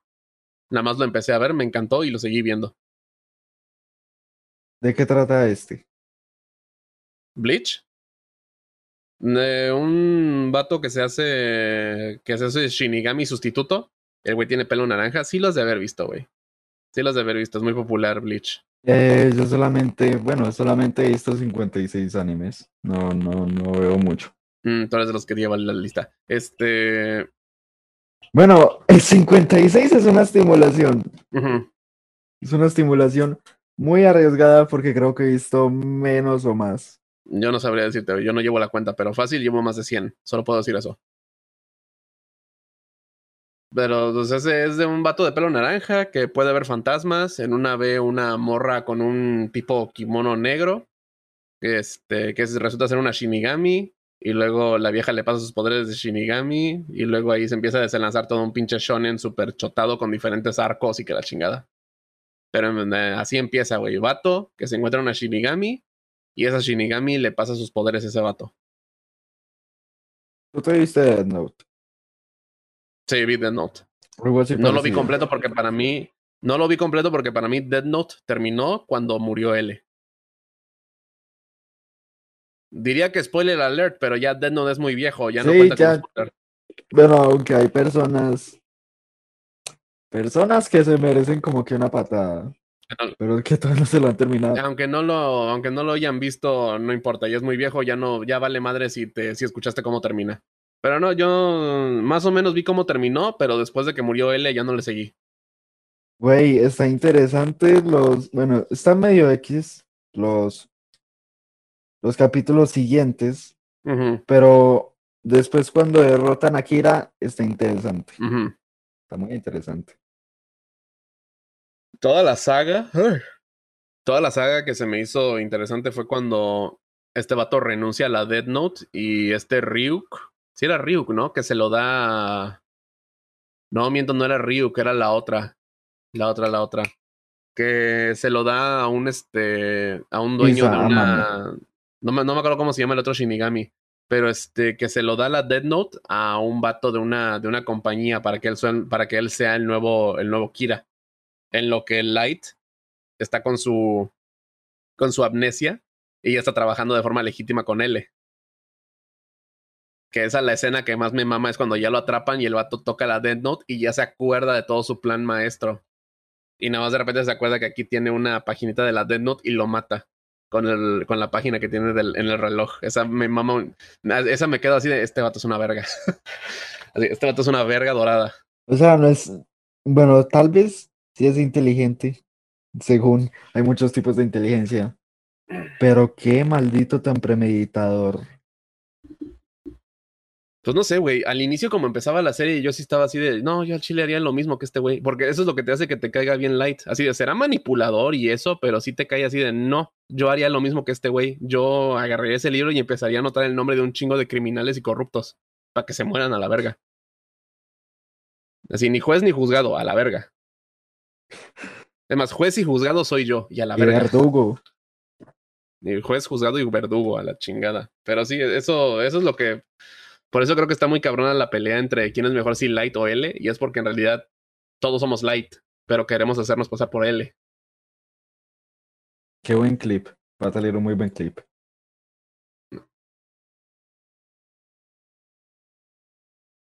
¿Qué anime dirías qué chingón que pasaría en la vida real? Puta, ninguno. No, pues, no, no sé. Mi, mi favorito, tal vez, Kobayashi's Dragon Maid o K-On, tal vez, que esos son de los que son tipo Slice of Life, que son de no pasa nada súper complicado, güey. Todo es de lo ves y te sientes bien por dentro. Si acaso esos, güey, los Slice of Life, y ya. Eh, que lo había desactivado. Ah, no sé, High School of the Dead sería algo muy culero, pero muy interesante. No sé si es un proceso diferente, pero ¿por qué estás donde estás ahora? No sé si cabe en lo mismo de, de todo el transcurso. Mm, Creo que sí cabe en eso, pero pues te lo resumo, güey. Yo viendo memes en TikTok y diciendo yo podría hacer algo mejor que esto. Y, güey, mi humor fue muy moldeado por inicios de YouTube, la neta. Mi, el humor que manejo ahorita es muy moldeado por una combinación entre youtubers mexicanos al inicio de YouTube y youtubers gringos de antes de que fuera políticamente correcto YouTube. Porque no mames, yo la neta, un chingo de, de mi humor también es muy basado en Filthy Frank, en este, también en Wherever, antes, Yayo, el Héctor Leal, ¿quién más? Jacobo, eh, Ben Short, Jacobo Wong. Jacobo Wong. Antes, antes, antes, de mucho antes, mucho, mucho antes. No ahorita que hace sus noticieros y tiene ese, Podcast. eh, tiene ese podcast con el otro vato, el güero, Roberto Martínez. Roberto Martínez. Que ese vato cuando a, a- a simple vista me cayó mal. Pero ya después que lo escuchaba en, en sus podcasts y eso ya me cayó bien. Sí, a mí también me cayó súper mal porque un conocido se parece mucho a él y yo dije, uy, esta gonorrea se parecen, tendrán la misma puta personalidad. No, no sé, güey. Yo no soy muy. Yo, la neta, soy muy. Este. ¿Cómo se me guío mucho por la. Al inicio me guío mucho por cómo se ve alguien. Soy muy superficial en ese sentido, de que primero me guío mucho por cómo se ve alguien. Pero no por eso me limito ya a conocerlos. Ya que los conozco, ya me digo, ah, no, vale verga mi opinión inicial y ya la chingada. Pero ya si los conozco y eso refuerza mi opinión principal, si me caías mal, ahora me caes peor. Principalmente porque tienes algo en que casillarlo. Ajá, ya es es una personalidad así odio. Sí. Así ya casi, casi a odio de, de me cagas y mejor me alejo de ti porque si no, simplemente me voy a amargar el día a la chingada. Así me estoy alejando por el bien de los dos. Em, bueno, siguiendo, Jacobo Wong. No, pues Jacobo Wong, Héctor Leal, ¿quién más? Es Just Top, también muy en sus inicios. Eh, ¿Quién más? Kaeli, Eh, no, que Kaeli ha cambiado muchísimo, güey, pero te estoy hablando, ella la, la dejé de ver como poco después de que fue todo el desmadre de que anduvo con el güero y cortó con él. Güey, me sorprende que no la dejaste de ver justamente con el escándalo de viral ¿Cuál? de Yao Cabrera. Ah, Eso fue mucho después. No, ya creo que fue mucho después y aparte cuando se metían en pedos virales así de polémicas y eso, a mí me valía verga, güey. Me valía verga, así de, ah, este vato dijo que le cagan los tacos, me vale verga, yo solo quiero ver sus videos y me hacen reír. Yo era mucho en ese sentido, pero ya también después... Pero no, te... Kaeli, no me acuerdo cuándo la dejé de ver. Pero recuerdo que la, en un stream me acordé de ella porque me dije, no mames, que ha sido de Kaeli? Sigue haciendo videos. La vi y ya está súper operada y que no sé qué yo. Verga, chale, sí ha cambiado mucho. No me metí a ver sus videos más recientes, ¿verdad? Pero bueno. Eh, wherever. Lo dejé. Hasta la fecha, en realidad, no lo he dejado de ver, pero sus videos ya no me maman tanto por. como en, como en esos tiempos de, de videoblogs y eso. Me mamó un formato que hizo muy de tipo documental cuando estaba todo, cuando lo estuvo sacando jugo a todo eso de decir qué pasó cuando los estafaron. Siento que el vato ahí tenía como que ya un así de, güey, si, si haces más documentales con este estilo, sí me los echo toditos. Ahorita también los que más consumo ahorita son, ah, el medio blog, también los, los, los consumía mucho en internet. El, a Fede Lobo y a Chris Martel. A Chris, hasta la fecha me pongo sus, que luego se pone, no sé en qué plataforma está streameando Chris Cross, pero ese güey luego resube su, sus pláticas con Félix a YouTube y me quedo, güey, son pinches pláticas que se echa con ese güey de cuatro horas y las cuatro horas estoy escuchando a esa madre. Ese vato, si hace podcast, la rompe en internet. Vaya. eh, vete a la Verge. Me mama. Me mama. Vete a la Verge. Happy Tree Friends. ¿Qué otro? Oh, bueno, vete a la Verge. Ya no lo veo tanto hoy en día. Ya no, estoy desactualizado. Todavía si me topo un video lo veo, pero ya yo, ya yo no lo busco activamente. Pero sí creo que fue hasta la temporada 3 que estaba así hasta el pendiente de cuando salía el nuevo episodio. Eh... ¿Qué? No, nada. Ah, bueno. Todo bien.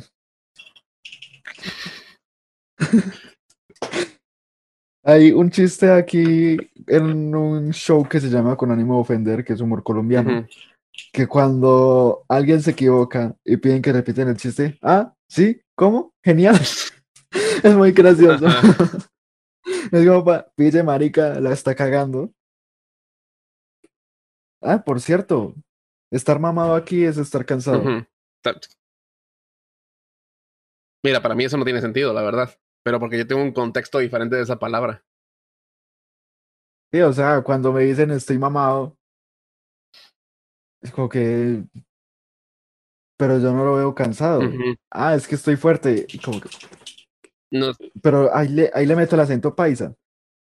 Cansado. Si me dice cansado, ahí sí yo lo entiendo, marica, está cansado. Uh -huh. Pero si me, me, dice estoy mamado, ahí ya le entré. Ah, está fuerte. Ok, ahí esa es la diferencia con estoy mamado a estoy mamado. Eh, no, no, no, no, los mexicanos, además de que no saben insultar bien, no saben hablar paisa. Disculpa, no sabemos insultar bien a la verga, bueno. Bueno, solo digo, diferente región, diferente insulto. Let's agree to disagree antes de que esto escale. Estamos hablando de insultos, güey, entonces ya. Antes de que escale. ¿Por qué no? Porque, güey, cada quien tiene sus diferentes insultos. Por ejemplo, aquí decimos puto, puto imbécil de mierda, mal parido, hijo de tu puta madre, pendejo chingada de mierda. Diferentes insultos, güey. O vas y chingas a tu repotísima madre, cosas así. ¿Cuántos insultos tienen? No tengo la lista, güey, no mames. Te puedo decir los que yo más repito, que es pendejo, puto, imbécil, bruto, baboso, mamahuevo. Pero ese es de otro lado, pero como que ya lo adoptamos. Eh, Malparido desde Colombia, mamahuevo desde Venezuela, así que van Malparido es, es mundial, porque también en España lo dicen. Uh -huh. Bueno, aunque mataron a 65 millones de nosotros, o sea, no tuvimos que dejarles algo. Pues sí, mira, así mira, ellos nos dieron el idioma, nos, Latinoamérica lo mejoró. sí, le quitó ese y al, uh. eh, Mira, en, lo, en los doblajes les partimos la madre. Sí. Cuando los dobladores eh, españoles ven el doblaje mexicano, se cagan de la risa. Y dicen, esto es genial. O sea... Güey, hasta, hasta luego hay un chingo de españoles que prefieren el doblaje mexicano, el doblaje latinoamericano que el, que el español. Dice, sí, güey. Creo que hay opción para verlo así en cine. ¿No qué? De España. Creo que hay opción para verlo así en España, en el cine. Ahí tendría que venir un español y decir, no, sí es cierto o no, no es cierto, porque no sé, la neta. Pero un, hay un clip muy bueno, creo que era de DJ Mario, de que le dicen, ¿cómo le dicen a, a Germa, ¿Cómo le dicen? Él dice, ¿cómo le dicen a Germión en Latinoamérica? Hermione, ¿por qué le dicen Hermione? Se llama Germión. Y yo, chingato. Y yo me acuerdo que vi, fue el primer doblaje español que vi, güey, el de Harry Potter 2, el de la Cámara de los Secretos, porque compramos la película pirata. y venía el doblaje español a España y cuando la pusimos estaban hablando español a España y nosotros, a la verga, qué pedo, ¿por qué están hablando así? A mí me insulta que me regalen algo en, en... por ejemplo, cuando me regalaban discos, me, me parecía un insulto tan hijo de puta que me regalaran algo en castellano. Como, marica, ¿cómo hijo de puta no se fija? Ahí dice full español, full castellano. Pues es que luego dicen nada más español, pero no dice español latinoamérico o español castellano. Ahí sí doy ese No, beneficio de es la que duda, güey. justo, justo aquí daban la etiqueta, full español, full castellano. Y además si decía full español y estaba en castellano, llegas con el vendedor que hubo gonorrea, que esto está en castellano. No sé, para mí, era, para mí era interesante, güey. Me acuerdo que Harry Potter, esa película de Harry Potter en español de España sí la vi, pero no la vi porque me gustara, me, la vi porque estaba así de, ¿qué, qué pedo? Me saca de pedo que se hablen así. Luego, la primera vez que escuché Germión, y yo, ¿por qué puta madre dice Germión? Es Hermione. Es que así se lee en inglés y, y en inglés lo, lo, lo escribieron, así se dice. Sí, Hermione, Hermione, también en inglés Hermione, Hermione Granger. Pero los españoles. Y luego también que el vato en el mismo clip de DJ Mario dice: ¿Cómo le dicen a Homer? Homero, ¿por qué le dicen Homero? Es Homer. Y es así, a ver, vato. Ni siquiera son consistentes. O sea, a Homero le respetan el nombre en, en inglés y en, en español España. Pero a Hermione no, y le dicen Germión. No tienes derecho a criticar, güey. La verga. Rápidos y furiosos. Perdieron el respeto cuando le pusieron a todo gas, definitivamente. Güey, a todo gas, la jungla de cristal, este, patinando, patinando, alcancé mi sueño, algo así se llama esa de, de Disney, que es de la patinadora. Tiene un nombre súper ridículo y luego aparentemente hay un dilema porque según la noche de las narices frías, también en unas partes de Latinoamérica se llamó así a 101 dálmatas.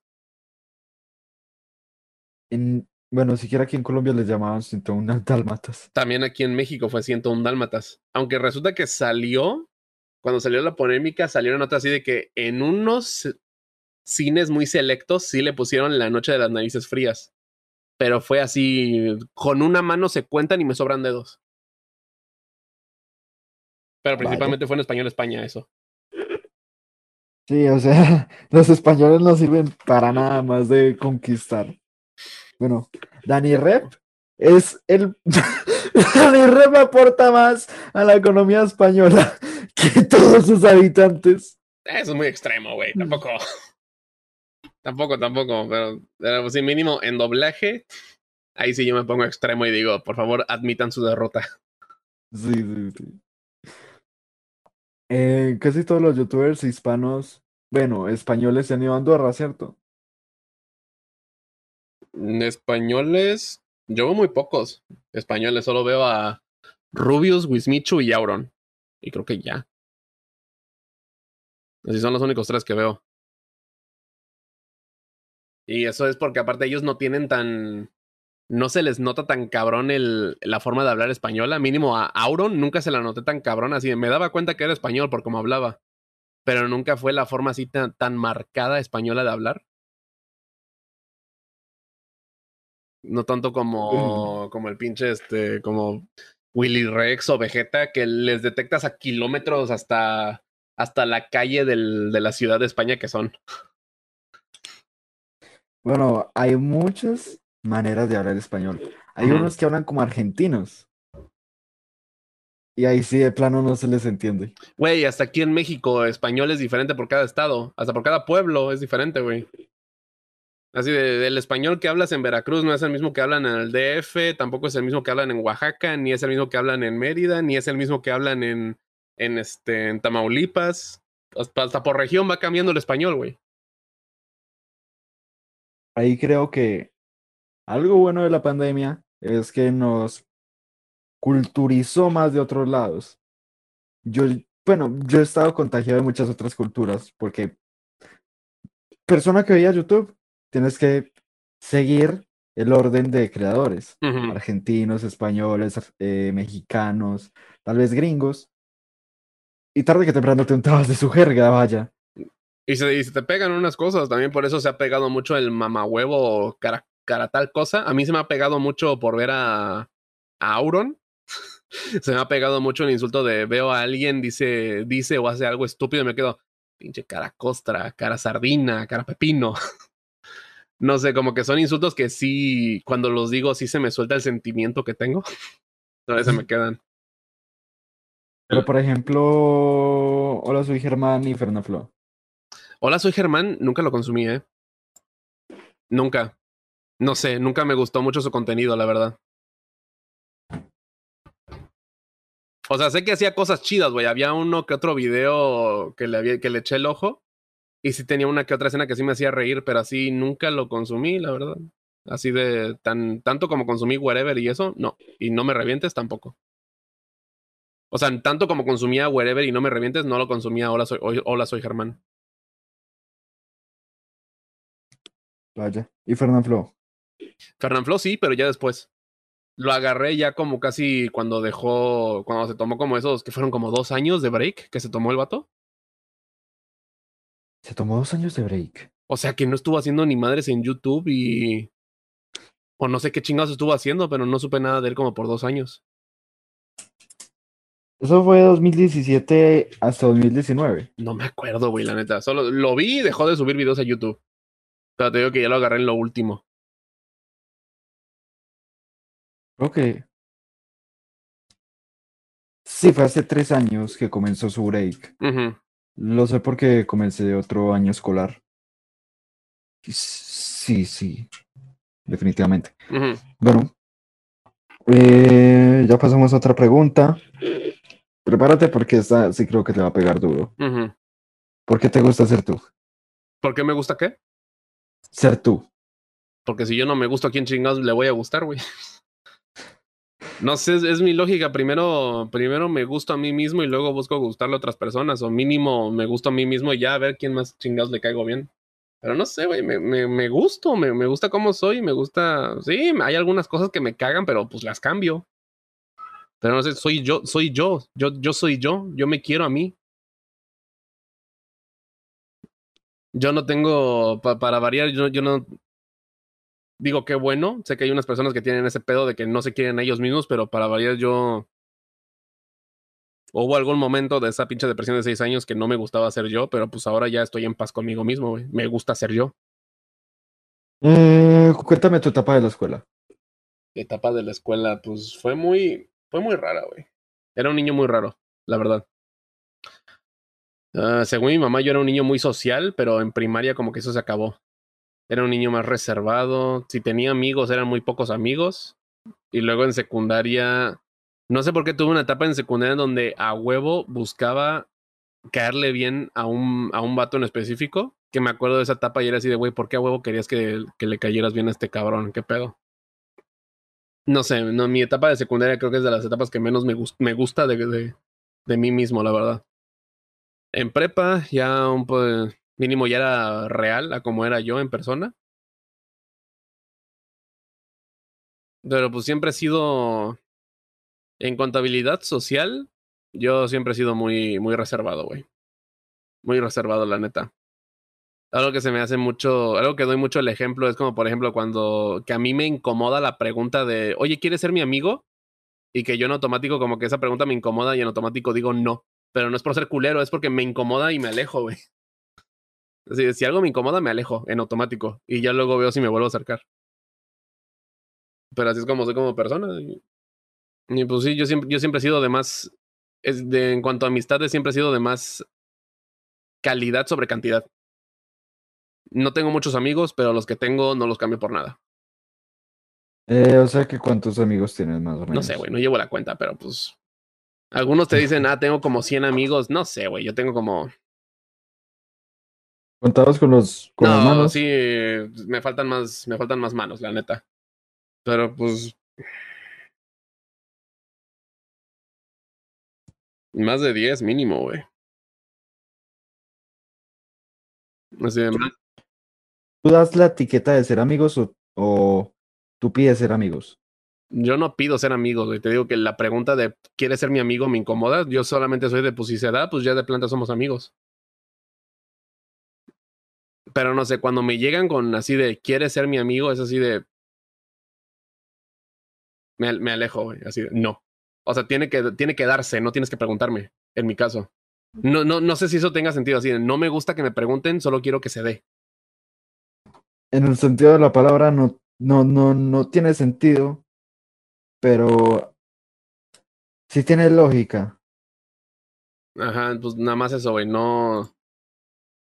No hago la pregunta formal, solo se da así de ya lo busco, platico, sé que puedo platicar con esta persona y a partir, a partir de ese momento de que sé que puedo sé que puedo platicar con una persona y no me molesta pasar rato hablando con una persona, en ese momento ya lo considero amigo. Eh, ¿Tú tuviste alguna pelea en la escuela? En mi vida solo he tenido dos peleas en la escuela. Y las dos, yo no las empecé, pero sí las terminé. Así ha sido toda. Así ha sido, güey. La primera fue con un. Hasta me acuerdo de ese hijo de su puta madre, pinche pelirrojo, hijo de la verga. Ese cabrón me robaba dinero. Y en una, y me empujaba, y creo que en una me soltó el golpe, y luego mi mamá me, me metió a, que ahí fue la primera vez que me metieron a taekwondo.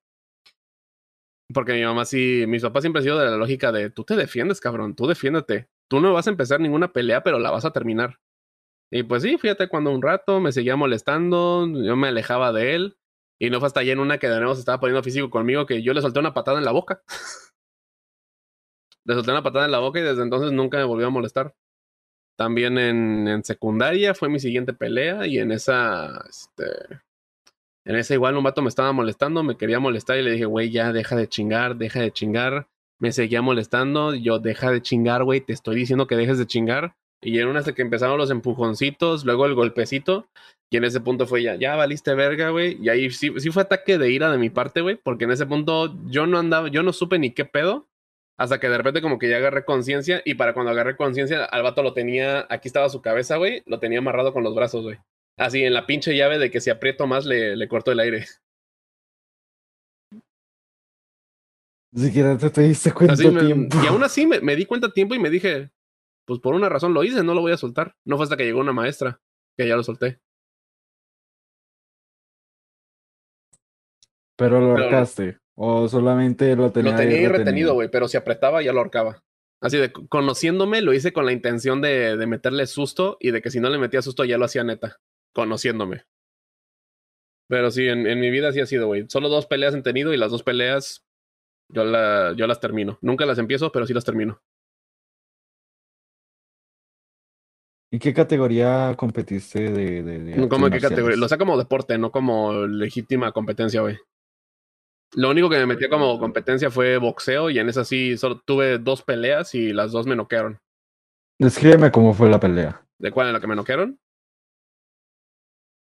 Eh, no, no dijiste que en las dos te noquearon. O sea, tuve dos peleas en la escuela. Esas sí son peleas de que nos enojan. Eh, un vato empieza a discutir conmigo y luego él se pone físico. Que por eso digo, yo no las empiezo, pero sí las acabo de que él empezó poniéndose físico y ahí yo me defendí, güey.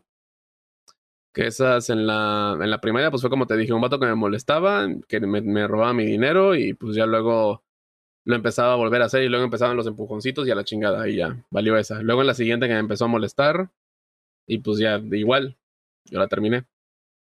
Y la que te dije ahorita, que son las de las de boxeo, pues porque yo me metí a la competencia y pues me noquearon. El vato tenía mejor técnica que yo y me, me noqueó. Que aún así aguanté un chingo de madrazos, ¿eh? Sí tomó muchos madrazos que me noquearan. Aparentemente tengo resistencia para los madrazos. Eh, ¿Cuántos rounds fueron? De planta son tres rounds. Porque no era, no era nada oficial o no era pelea estelar, obviamente. Yo era nada más amateur. Pero la primera eran tres rounds de planta. Y en esa aguanté los tres rounds. Los tres rounds me estuvieron dando un chingo en la cara, pero pues yo aguantaba, güey, porque a mí me daba el golpe en la cara y pues se me movía tantito el mundo, pero yo decía, no, todavía puedo. Y no fue hasta que pasaron los tres rounds que ya el vato dijo, knockout técnico. Y yo sí de, ok, bueno. Pero yo estaba de pie, fresco, normal. Digo así con putazos, pero yo estaba normal. Y luego en el siguiente sí me tocó un vato que me ganaba como por esto. El vato estaba, no estaba tan inflado, pero sí era más ágil y tenía los brazos más largos. O sea, el vato tenía más alcance. Y eso a mí me jodió porque yo no tenía muy buena, muy buen esquivo, güey. Yo siempre me confiaba de que, pues, como aguanto los madrazos, me puedo acercar y así me suelte madrazos, me sigo acercando y ya yo le suelto. Pero no, ese vato, aparte de que tenía brazos largos, sí tenía brazo fuerte. Y sí me pasó una ronda. Yo estaba así de, ver, así pega fuerte este vato. Y fue en la segunda ronda que ya me siguió soltando madrazos. Yo le pude soltar nada más uno que otro al cuerpo, uno en la cara. Y ya luego él me soltó uno que no sé cómo me dio, me lo dio, me lo dio como por el cachete. Y en ese, no sé si me agarró sin tener la defensa en alto o sin estar al pendiente de que me va a dar el golpe, pero ahí sí vi estrellas y caí al piso. Uh esa fue la de, la de boxeo. Y lo raro que me pasó es que yo sentía una bola en la nariz después de eso. Y sí me dijeron, no te suenes, no te suenes, no te suenes, no te suenes, porque era, era un, de seguro era un coágulo que se me hizo. Y si me sonaba, se me iba a soltar la sangre. Pero yo estaba así de, me quiero sonar, me quiero sonar, me quiero sonar, me quiero sonar. Y es así. Yo solamente me he estampillado contra un taxi y Ajá, te, tienes soltarte. ¿No se te la sonarte, sangre? Me aguanté las ganas hasta que llegué a hasta que llegué a mi casa. Esa noche mi novia manejó porque yo me sentía, la verdad, yo me sentía bien para manejar, pero no confiaba en mis reflejos en ese momento después de la noqueada. Entonces ella manejó y yo nada más estaba así de contemplando el techo y me preguntó, oye, ¿estás bien? Y yo, sí, es que me quiero sonar y estoy concentrándome en no sonarme la nariz. y ya fue hasta que llegué a mi casa, ya todos se fueron, yo estaba acostado, que ya me dije, chingue su madre. Y ya me salió tantita sangre, pero no mucha. Sí, o sea, ya, Sí, ya. ya había pasado. O sea, si lo hacía en el momento, creo que sí me empezaba a chorrear. Pero en su momento, pero cuando lo hice en la noche, ya a punto de acostarme, solo chorré tantito, me la limpié. Seguía cayendo una que otra gotita, pero me fui a dormir y ya en la mañana la sangre seca, pero ya nada. Te has colocado papel en las fosas No consideré que fuera suficiente sangre para papelito, entonces me fui a dormir así. ¿Qué es lo que haces en un día? Jugar, me levanto, como, juego, juego, luego estoy, luego le marco a mi novia para hablar con ella tantito mientras juego. Da, el, da la hora del stream y me pongo a jugar en el stream. Entreno en la noche o en la mañana, depende. Si me levanté para ir a entrenar, entreno en la mañana. Si no entreno en la noche. Y después de eso ceno y me, y me duermo. Así no, no tengo, no tengo un día a día muy interesante, la verdad. Te digo, apenas ahorita es cuando lo voy a cambiar. ¿Qué quieres cambiar? Nada más agregar un poco de contacto exterior tantito. Mínimo salir a caminar y pasar como media hora afuera caminando mínimo. También para estar más activo, porque la neta estoy, estoy subiendo un poco de peso, pero es porque hago ejercicio, pero todavía necesito estar un poco más activo. ¿Cuánto tú eres de calorías o de gramos de, de proteína? Mm, yo no tengo dieta, así te la pongo. Me medio controlo en lo que como, pero no, no llevo dieta.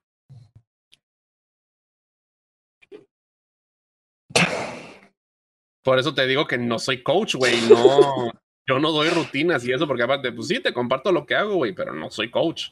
Bueno, sí. ¿Quieres, quieres, quieres que alguien te dé, mira, si, si- güey, ¿tú, tú cómo le haces? Ah, pues yo sigo, yo sigo mi lógica que hasta ahora me ha Es funcionado. weón. De, yo, yo sigo mi lógica así de, pues trago como animal, pero entreno como animal, chingue su madre. Pero sí de, si quieres bajar, si quieres hacer músculos, si quieres tener el cuerpo marcado y que la chingada ve con un puto nutriólogo, no me preguntes a mí. Bueno, sí. Yo siempre he dicho, es bueno saber de todo. Principalmente lo que te tragas. Porque va a estar en ti, vaya. Pues sí, o sea, digo, tampoco es como si estuviera comiendo caca de la calle, ¿verdad? Pero lo que digo es que luego no me controlo con mis porciones, me gusta mucho comer. Eh, más o menos, ¿cuántos platos al día? Puta, seis, ¿Cuánto pesas? 100 kilos. Eh, bueno, si es comida saludable, más o menos. Entonces, sí, sí, No. sí, más o menos estás bien. Pues es normal, güey. O sea, tengo mis deslices. Luego me como una que otra golosina o luego. No sé, güey. Digo seis comidas al día, pero es porque desayuno. Desayuno, pues me hago. Yo como mucho huevo. Me gusta mucho comer huevo. Me hago mi huevo estrellado, mi huevo revuelto. Y luego me da un poco de hambre. Me digo, ah, pues me voy a echar un, un cafecito con un pan. Ya sea pan dulce o pan lo que tenga ahí.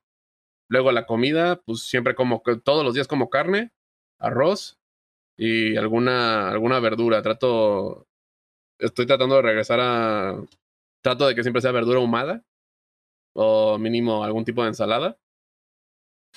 Intento a veces fallo y solo se queda en carne y arroz.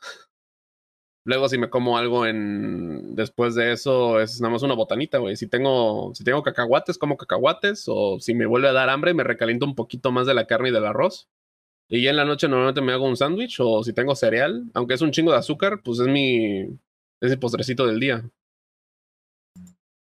Pero sí, yo como mucho y pues mi, mis viernes de pizza. Me, me como una pizza completa los viernes. ¿Eh? Yo como un chingo y me como una pizza completa. ¿Tú tipomórficamente estás en endomorfo o mesomorfo? No sé qué chingados es. Desde que básicamente por complexión física me veo grande. De planta. Mi complexión física cambió cuando engordé, la verdad. Yo antes me veía delgadito, pero luego engordé y como que mientras hacía ejercicio empecé a generar más músculo y ahora pues me veo, tengo, tengo mucha grasa, tengo mucha masa muscular ahora. Todavía no bajo la grasa que tengo, pero debajo de esa grasa sí, sí hay músculo desarrollado. Fácilmente subes y bajas de peso. Sí. Entonces eres mesomorfo. Sí, nada más, mira, paso una semana controlándome y fácil bajé mínimo tres kilos. Y controlándome entre comillas. Ah, bueno, entre comillas sí. Pero por ejemplo, si hicieras dieta de definición, No, hombre, si hiciera dieta bajo en chinga, güey. ¿has hecho la- el experimento? No soy de seguir dietas populares, pero sí una vez seguí una dieta de que fui con una nutrióloga, pero no me. No confié en esa nutrióloga porque ella era muy de ponerme ese tipo canicas en las orejas y vendía. Este. Era muy también homeópata.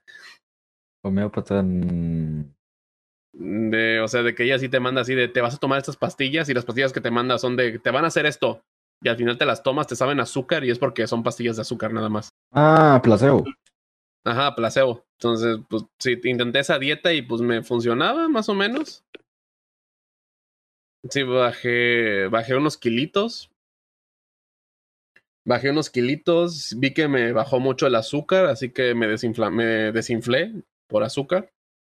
La mayoría de las veces que he bajado un chingo de peso ha sido porque le he bajado mi consumo de azúcar y me, y me desinflo. Eso es lo que más he notado de las veces que cambio más cabrón de cómo se ve mi cuerpo. ¿Cuál es tu proceso para crear un video? No tengo proceso, güey. Es, neta, no tengo proceso. Estoy viendo TikTok, estoy viendo YouTube, se me ocurre algo y lo grabo. Es- eso es todo. Es neta. No, no tengo ningún proceso, no tengo ningún, no hago ningún tipo de, ah, voy a grabar esto, voy a hacer esto, este chiste va bien con esto. No, en el momento que estoy viendo un TikTok me digo, ah, se me ocurrió este chiste, lo voy a grabar. Chingue su madre. Es muy esporádico. Esporádico y espontáneo, como se me ocurren videos. De repente se me ocurren 15 de un solo chingadazo y de repente en todo el día se me ocurrió solo uno. Haces filtro de calidad. No, parece. No hago filtro de calidad, güey. ¿Cuál es tu relación con la policía? ¿Con la policía? Sí. ¿Cómo con la policía? O sea, no me he metido en pedos legales, y eso es lo que preguntas. Güey, que si te caen bien o mal. Ah, es México, me cagan. Es México, tengo una. Tengo ya una opinión hecha de ellos, así de a huevo, si me para va a querer mordida. Si me para va a querer mordida, si este, si según me quiere ayudar va a querer mordida para, para este, para hacer más eficiente el, el, el proceso legal, que la chingada. No, tengo, tengo un muy mal concepto del, de los medios legales de México. Eh, sí, yo, yo soy, yo sí soy partidario de justicia en mano propia, la verdad. Sé que no es bueno, pero sí soy de, de esa idea de, creo que con pinche, con la policía en México creo que logras más a mano propia que con la policía. Mira quién tengo ahí atrás. No distingo, güey. The Punisher. Verga, no se ve. no, no lo veo, güey. Ah, ok, ya. No, pero sí, yo, yo sí soy de esa mentalidad de, de así de, pues in- intenta por vías legales, güey, pero si no puedes vas a lograr más a mano propia. Yo, güey, en, en Twitter yo sigo cuentas de videos con finales felices y es puro video donde agarraron a la rata intentando robar y se lo madrean y esos videos me hacen tan feliz, güey. Somos dos. Así, en serio, me, me dan un placer visual muy cabrón, güey. Eh, ¿qué- qué- ¿cómo, cómo es que resultó tu, bueno, ese sentimiento de vigilantismo? Pues nada más resultó, güey. Me, me agrada ver el, el- karma en acción. Me agrada ver de que hiciste algo malo, ahora te pasa algo peor. Me, me- me gusta mucho eso. Hasta en pinches películas, cuando de repente el, el malo es culerísimo durante toda la película y de la nada le empieza a caer todo lo que hizo de regreso, me da un placer casi casi orgásmico. ¿Cuál es tu ídolo? Alguien que admires o algo que admires. ¿No? ¿Algo que admire? Ah, no sé, güey. No, no tengo.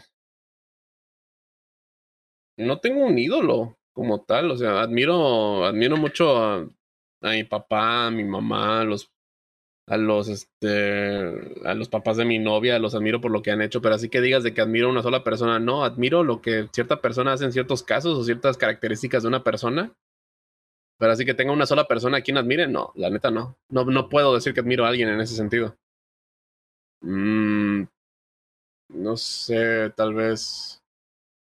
Los que admiro mucho, bajo mi contexto de que era gordo no bajar de peso, los que neta, la gente que admiro mucho son los que suben sus videos así de yo antes pesaba 200 kilos y ahora peso 80 kilos. Esos me llenan de una inspiración bien cabrona, güey.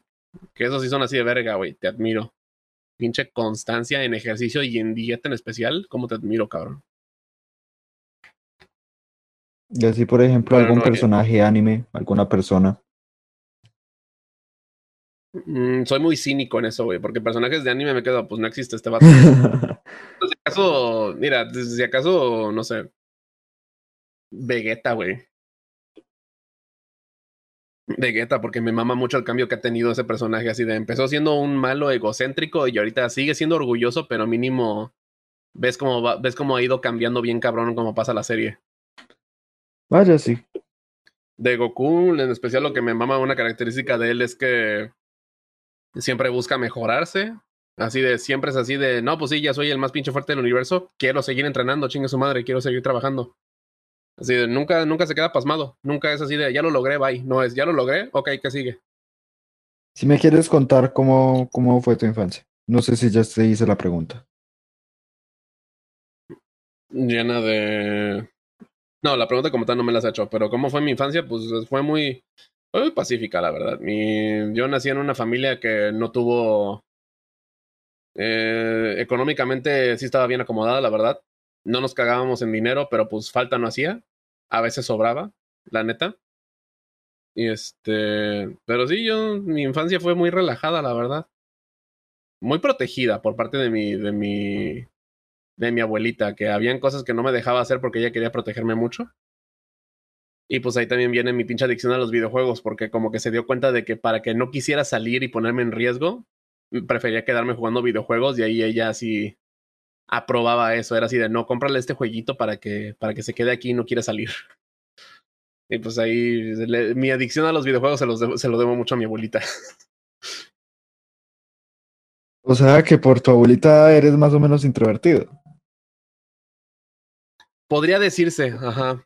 Podría decirse. No, no, creo que, creo que intro, introvertido es más por mí que por nada, porque ella sí era de socializa, haz tal cosa, pero también no quiero que salgas. Es como si fumara y, te, y ahí mismo te ve fumando y no fumes. Como lo Franco Escamilla. Pues casi, casi. Casi, casi, güey. Pero es una caricatura que revivirías.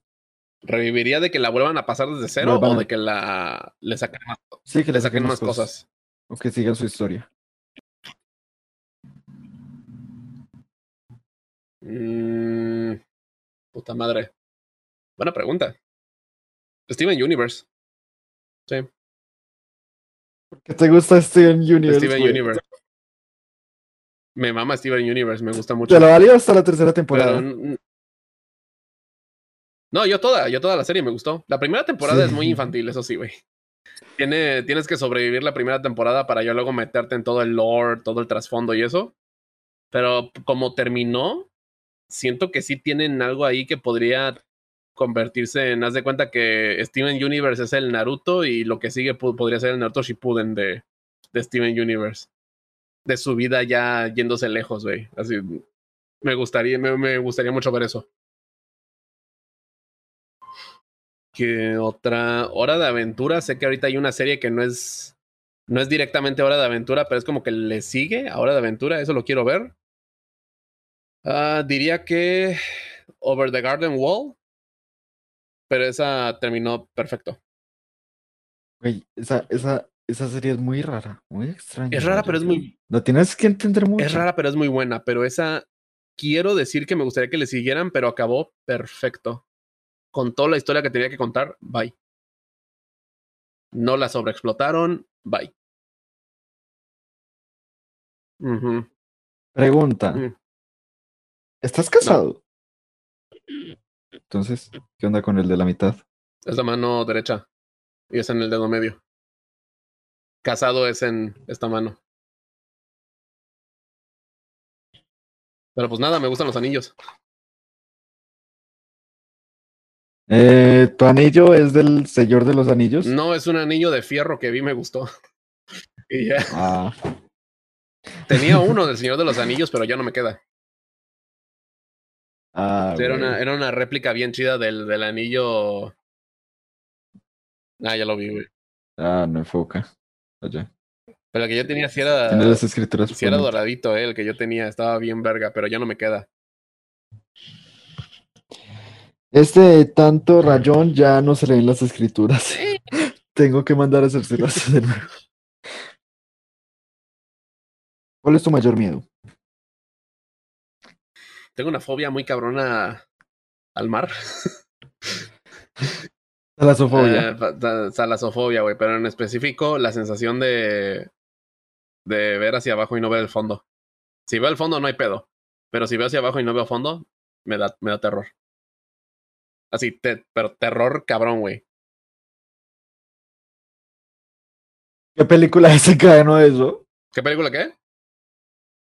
Desencadenó eso. No, no fue una película, ¿eh?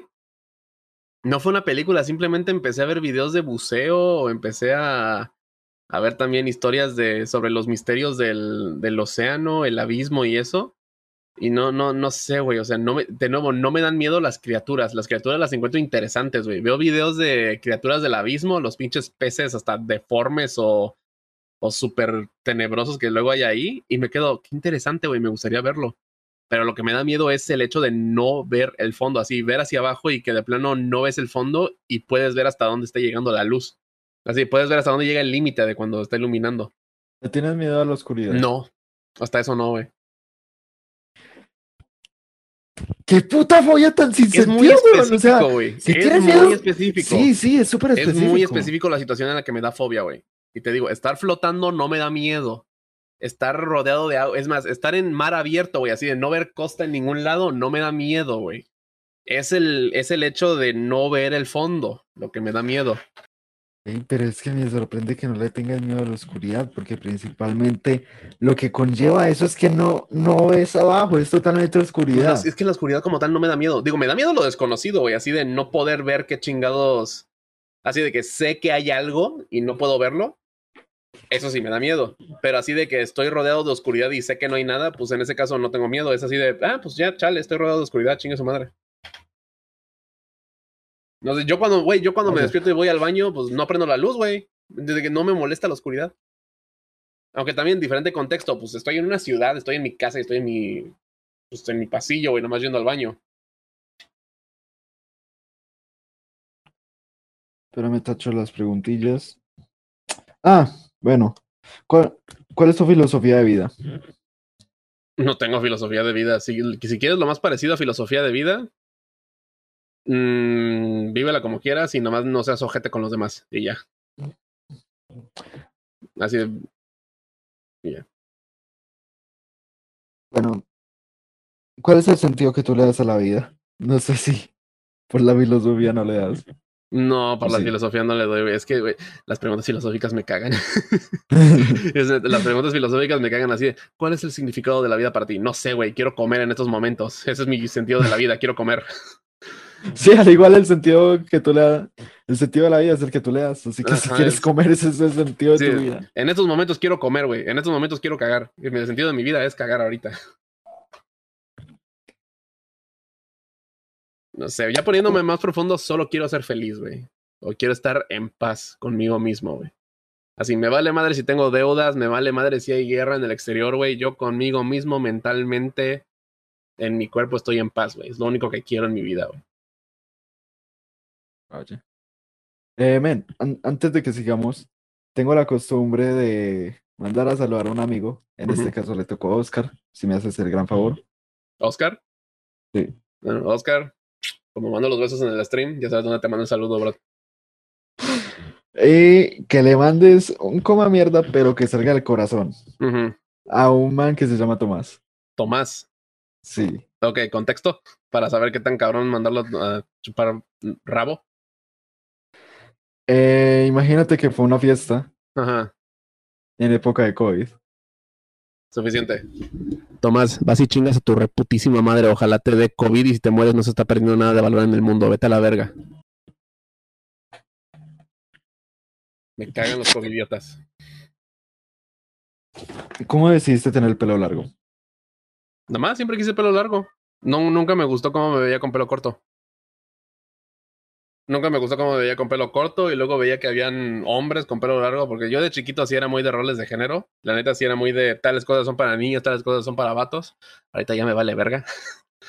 y es así de la, la, ropa no tiene género. Estoy en ese plan, güey. Nada más. Bueno, sí tiene género, pero no le deberíamos dar una sexualidad. Eh, aún así debatible, güey. Hay, hay, una que, hay una que otra camisa que he visto en sección de mujeres que me digo, si esto lo consigo en talla muy grande, sí me lo pongo. Nada más para que no me quede Claro. Principalmente lo de que tiene género, lo discutimos en las mujeres, principalmente las faldas eran para hacerte el baño más cómodamente o para tener sexo. Eh, O sea, en esa parte sí tiene género, pero las faldas escocesas también las, utiliza- las utilizan los hombres. también hay unas faldas. Pero eran más motivos de ritual. No, no sé, güey, pero yo, yo ya estoy en ese plan. O sea, hay cosas que yo no usaría, pero no digo no lo uso porque es de vieja, sino no, no lo uso porque, no sé, No me gusta. si me lo pongo no me gustaría, la neta. ¿Tú te lo quieres poner? Cada quien hace eso con un papalote, póntelo, chinga su madre. ¿Quién dijo miedo? Y te digo, lo del pelo largo, veía, te digo, de morro, nunca me gustó cómo me veía con pelo corto. Ya después se me quitó lo de ver, veía gente, veía hombres con pelo largo y me dije, verga, se ven bien, yo quiero el pelo largo, pero bueno. México, tercermundismo. Entonces era Bueno, eh, país subdesarrollado. tercermundismo. Mentalidad tercermundista. Este. Eh, Es que, es que yo tengo un conflicto con la palabra tercer mundo, porque creo que lo sabes, que lo- el tercer mundo eran los países que no eran aliados en la Tercera Guerra Mundial. No tenían un bando, lo primer mundo, Estados Unidos, segundo mundo, URSS, eh, segundo mundo, Alemania. Bueno, ahorita se le dice tercermundismo solamente a los que tengan un pensamiento muy primitivo, la verdad. Ya se usa más como Sí, insulto pues. para eso en México. Sí. Sí, pero me gustaría que cambiaran ese insulto por país subdesarrollado, ya que históricamente, pues, se utilizaba para otra cosa, vaya. No, pero sí, empecé a ver cabrones que hasta se veían bien con el pelo largo y dije, yo quiero tener el pelo largo, pero de nuevo, pinche México, pues a la verga, era en la escuela, era no, no puedes tener el pelo largo. ¿Por qué? ¿Por qué no? Porque te distrae. ¿Cómo? Que no tengas el pelo largo. Ya chinga tu madre. Entonces ya literalmente, el día que salí de, de preparatoria fue el día que me dejé el pelo largo. Fue el día que me dejé de cortar el pelo. Después ya me lo rapé, para don- lo doné. No me gustó cómo quedó, me lo rapé. Y desde entonces lo dejo crecer, ya van cuatro años. Consejo para alguien que se lo quiere dejar crecer. No le hagas ni madres. Literalmente no le hagas nada, solo bañate, shampoo y ya. Eso es todo. No hagas tratamientos, no te lo de colores, no hagas nada. Déjalo pinches crecer y ya. Yo tengo el pelo muy seco, así que cuando me hago las rastas, tengo que más o menos hacer que quede más o menos liso para que la peluquera me lo trence bien y no me jale a todo rato. De todos modos es válido, no, no. Principalmente el problema es de colorarlo uno mismo, no en una peluquería profesional. Bueno, ¿cuál es la persona más extraña que has conocido? Ah. primaria, una niña llamada Daniela. Las Danielas son peligrosas. Mm, No era peligrosa, era, era la más rara. Como que, digo, ahorita ya me cayó el 20 y era de que me molestaba porque le gustaba. Pero sí, en, en ese momento me molestaba muy cabrón y se me hacía muy rara porque hasta me, me molestaba y nada más se me quedaba viendo. Pero pues en ese momento no, me, no, no sabía, güey, no me caía el 20 y no me interesaban las niñas. Entonces para mí se me hacía muy rara, pero sí, esa es la persona más rara que he conocido. Y en secundaria, un vato que era muy así, era, era cristiano, pero cristiano locamente devoto. Se me hizo siempre muy raro. Fanático, así fanático religioso, muy cabrón, la neta. Aún así, interesantemente, él resultó ser uno de, uno de mis amigos. Resultamos que coincidíamos en unas cosas y aún así platicábamos chido de otras y nos hicimos amigos, pero pues su mamá lo sacó porque consideraba la escuela muy muy anti, anti religión y lo sacó de la escuela. No sé qué es de ese vato hoy en día. No sé, para como era la mamá, posiblemente sea testigo de Jehová, de esos que son súper reclusos del mundo exterior. O menonita, quién sabe. Jesuita, tal vez. O jesuita, no sé, güey. ¿Cuál es el sueño más loco que recuerdas?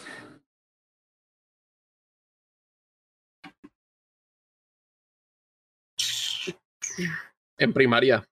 Una vez soñé que tenía los poderes de Dragon Ball y hacía explotar la escuela. Chócalas. Sí, tuve ese que lanzaba un Kamehameha. Y primero lo lanzaba al kinder, el kinder explotaba y me dije, a huevo, y luego apuntaba a la primaria y la hacía explotar. Y luego me iba volando, sí, ese es el que más recuerdo. Tenía los poderes de Goku. Yep. ¿Cuál es la historia que le contarías a tus nietos? Primero, a ver si tengo nietos. este, no sé, les contaría la historia de la pandemia, güey, de cómo la gente que sí nos importaba, nos quedábamos en casa y nos cubríamos y teníamos a los covidiotas y por el pinche internet los covidiotas se reunían porque encontraban más gente estúpida como ellos y se tomaban en cuenta. Que ese es uno que yo digo que es un, un arma de doble filo el internet, porque el, antes existían los idiotas, pero estaban muy esparcidos, así que entraban en razón y decían, ah, es que soy idiota. Pero ahora solamente se van a internet y ven que hay gente más idiota y hay, hay más gente idiota como ellos y se reúnen y se quedan en su idiotez. Mi teoría, bueno, sí, tengo una teoría parecida a esa, creo que ya la ha dicho el doctor Micas, que no somos más idiotas, solamente los idiotas tienen una capacidad más amplia de comunicarse y hacerse escuchar. Eh, ¿cuál es el enojo más grande que has tenido? ¿El enojo? Jesus. ¿El enojo más grande que he tenido? Sí. Ah, cuando una ex me puso el cuerno. Sí. ¿Me puedes contar esa historia o no quieres? Mm, eh, me, me vale madres ahorita. Este, no, pues una, una ex que yo tenía un mejor amigo y por él conocí a esa chava. Luego, esa chava originalmente le gustaba a mi mejor amigo, pero pues yo me empecé a acercar a ella, a platicar con ella y ya luego yo le dije así de huevos, oye, me gusta. Y me dijo, ah, pues sabes qué, también me gustas. Pues empezamos a andar y que la chingada. Empezamos a andar, todo bien.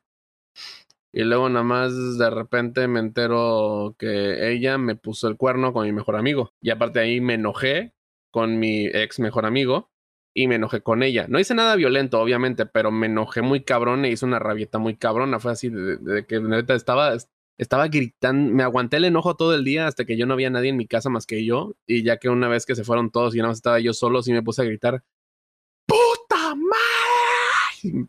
Así pegarle a la pared, como pinche morro, morro edgy que le pega a la pared, güey. Así me, puse en ese plan. Sí, esa fue la rabieta más grande que he hecho, la neta. Cuando me enteré que mi exnovia me estaba poniendo el cuerno con mi mejor amigo. Eh, ¿cómo definirías tu personalidad? Rara. Rara, seria. Solo cuando entro en confianza con la gente ya se ve mi personalidad verdadera, porque tengo como que dos personalidades. Una cuando apenas estoy conociendo a la gente y otra cuando ya estoy en privado, que lo que se ve en streams y eso es mi personalidad verdadera, así cuando estoy en privado, pero la saco porque no siento que estoy hablando con otras personas, siento que estoy hablando conmigo mismo y ahí me siento, ahí me pongo más cómodo. Güey, me hiciste doler Ok. la cabeza. Me, me acordé de una teoría. Au.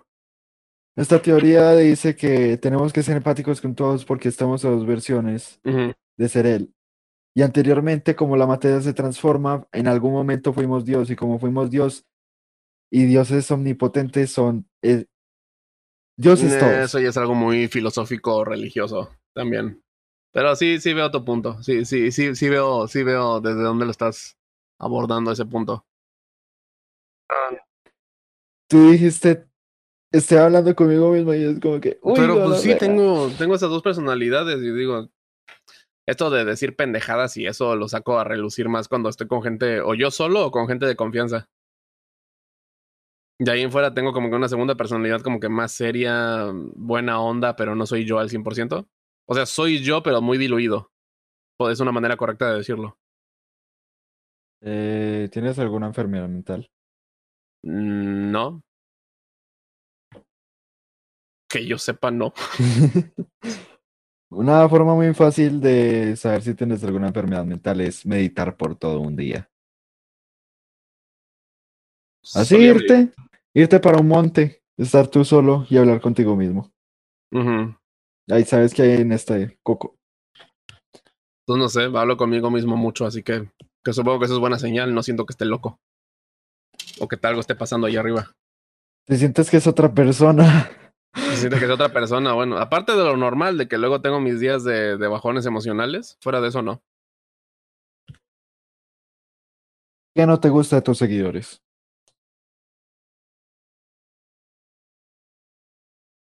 Los que se ponen muy pesados en cuanto a querer tener mucha interacción conmigo, porque ya lo he dicho, no es que sea mamón, es que yo no soy muy social. Así de interacciones personales es lo único que no me gusta, cuando alguien se quiere poner muy pesado y hay un hay un vato que hizo una colaboración con él. No voy a dar más detalles porque el vato sí me, sí me persigue muy cabrón en redes sociales.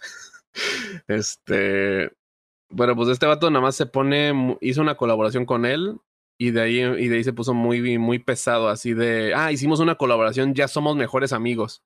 Y eso a mí me hizo ponerme en plan distanciándome porque se puso muy extremo para mi, para mi comodidad. Muy extremo, muy rápido. Y pues ahí como que sí me cae bien la, el vato, pero es muy no sé si decir que entra en confianza muy rápido o como que ya me etiqueta de, mejor amigo, compa, brother muy rápido. Pero no sé, como que eso me incomoda, así de no te conozco bien y ya me estás diciendo que soy tu compa de, del alma, casi casi. ¿Qué otro? Los. Bueno, en una me etiquetaron en un video donde una chava andaba diciendo, es mi crush, lo quiero, lo amo, y eso me incomoda, me incomoda un chingo, güey. Hay un, hay un video en el que me están etiquetando mucho ahorita de una chava que dice, ah, le hice, le hice un regalo a Antonio Cienfuegos, ¿quieres ver? Y es el chiste de unos aretes y pone una foto de sus pies. Y así de, pero son tus pies, ah, de que así, de que quiere poner sus pies como aretes y me dio risa, pero me incomodó. Entonces, sí es como cuando se ponen mucho, o cuando se ponen muy en plan de querer entrar en confianza muy rápido para hacer compas ahí me incomoda. Y cuando se ponen en plan también de muy, muy pesados, tipo, hazme caso, hazme caso, hazme caso, ahí entra en parte mi, mi lado jodón. Así de, estás chingue y dale de que quieres que te haga caso, que ahora solo para joderte no te quiero hacer caso. ¿Me siento culpable entonces? Pero, no, aparte, y, ahí también entra el juego de que soy medio güey también. Eh... Ah, sí, sí, ah, lo tengo. o sea, quedamos en, en vivo que el sábado a la 1 pm y yo estuve como que desde las 11. ¿Qué será que sí se acuerda o no? No, pero de nuevo, ahí entra de que yo se me va mucho el pedo, te digo, te digo. pero ya, y. ¿Y qué otra? Y pues ya, nada más es eso de lo que me caga de uno que otro seguidor. Y nos, nunca me habían llegado mensajes sedientos hasta que me empezaban a mandar mensajes una que otra vieja y te digo que descubrí que me incomodan. Eh, descríbeme la historia con tu novia. Nos conocimos en prepa, segundo de prepa, y estamos juntos desde entonces. Llevamos, llevamos para 10 años juntos. Pero pues si quieres una manera muy fácil de describirla es... Es mi mejor amiga. Pero aparte la veo en no solo es mejor amiga de amistad, sino que es mejor, la veo como mejor amiga de que le puedo platicar todo y aparte la veo como una pareja emocional, la amo, la quiero conmigo. La quiero conmigo cada rato, le puedo confiar todo. Que creo que eso es algo por lo que nuestra relación ha podido ha podido mantenerse y la considero saludable porque es de que no tengo que esconderle nada. Cuando estoy con ella soy 100% yo. Así de si tengo una opinión, así sea una opinión diferente, se la puedo decir porque ella aunque no esté de acuerdo con mi opinión, la va a respetar así igual ella. Si ella me dice una opinión de ella con la que yo no esté de acuerdo, aún así la voy a respetar. Porque hay cosas, hay cosas en las que ella y yo no estamos de acuerdo, pero cualquier otra parejita pendeja de hoy en día sí diría, ah, es que no, no concordábamos en esas cosas. Pero no, ahí también, ahí también es ser maduro, güey. Es así de, güey, es que no mames, no, no es un clon de ti, güey, piensa diferente. El chiste es de que la, la quieres lo suficiente para respetar esa opinión ajena. ¿Qué es lo que te hace elegirla a ella y no alguna persona más extra. ¿Qué es lo que te hace elegirla cada día? Es que no, no la elijo cada día, solo estoy con ella porque me gusta, la amo.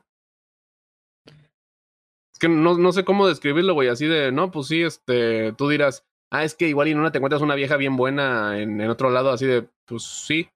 Hay mujeres que veo y me digo, verga, es muy atractiva. Pero así de nada más se queda en eso, la considero atractiva y ya. Pero así de pareja sentimental, mi novia y eso, pues, pues es ella, mi novia, la, la que le digo la deidad suprema en, el, en Twitch y eso, pues es, mi novia, la amo. No hay nadie más con que me sienta así cómodo de platicar, cómodo. Me pasa mucho lo de cuando me pasa algo, no siento que pasó hasta que se lo platiqué a ella, o lo mismo que lo dije hace ratito, güey, de que somos, ella y yo, cuando ella lo necesita, yo soy su soporte emocional, y cuando yo lo necesito, sé que ella puede ser mi soporte emocional. Así, no, no todo es. No es físico. De plano, me atrevo a decir que ahorita nada, nada es físico, güey. Solo es de que neta confío en ella. Me encanta estar con ella. Me siento cómodo con ella. Estoy, estoy, estoy en paz cuando estoy con ella. Si estoy estresado, nada más estoy con ella tantito y ya me empiezo a relajar. O, o estoy estresado todavía, pero todavía puedo lidiar ya con ese estrés.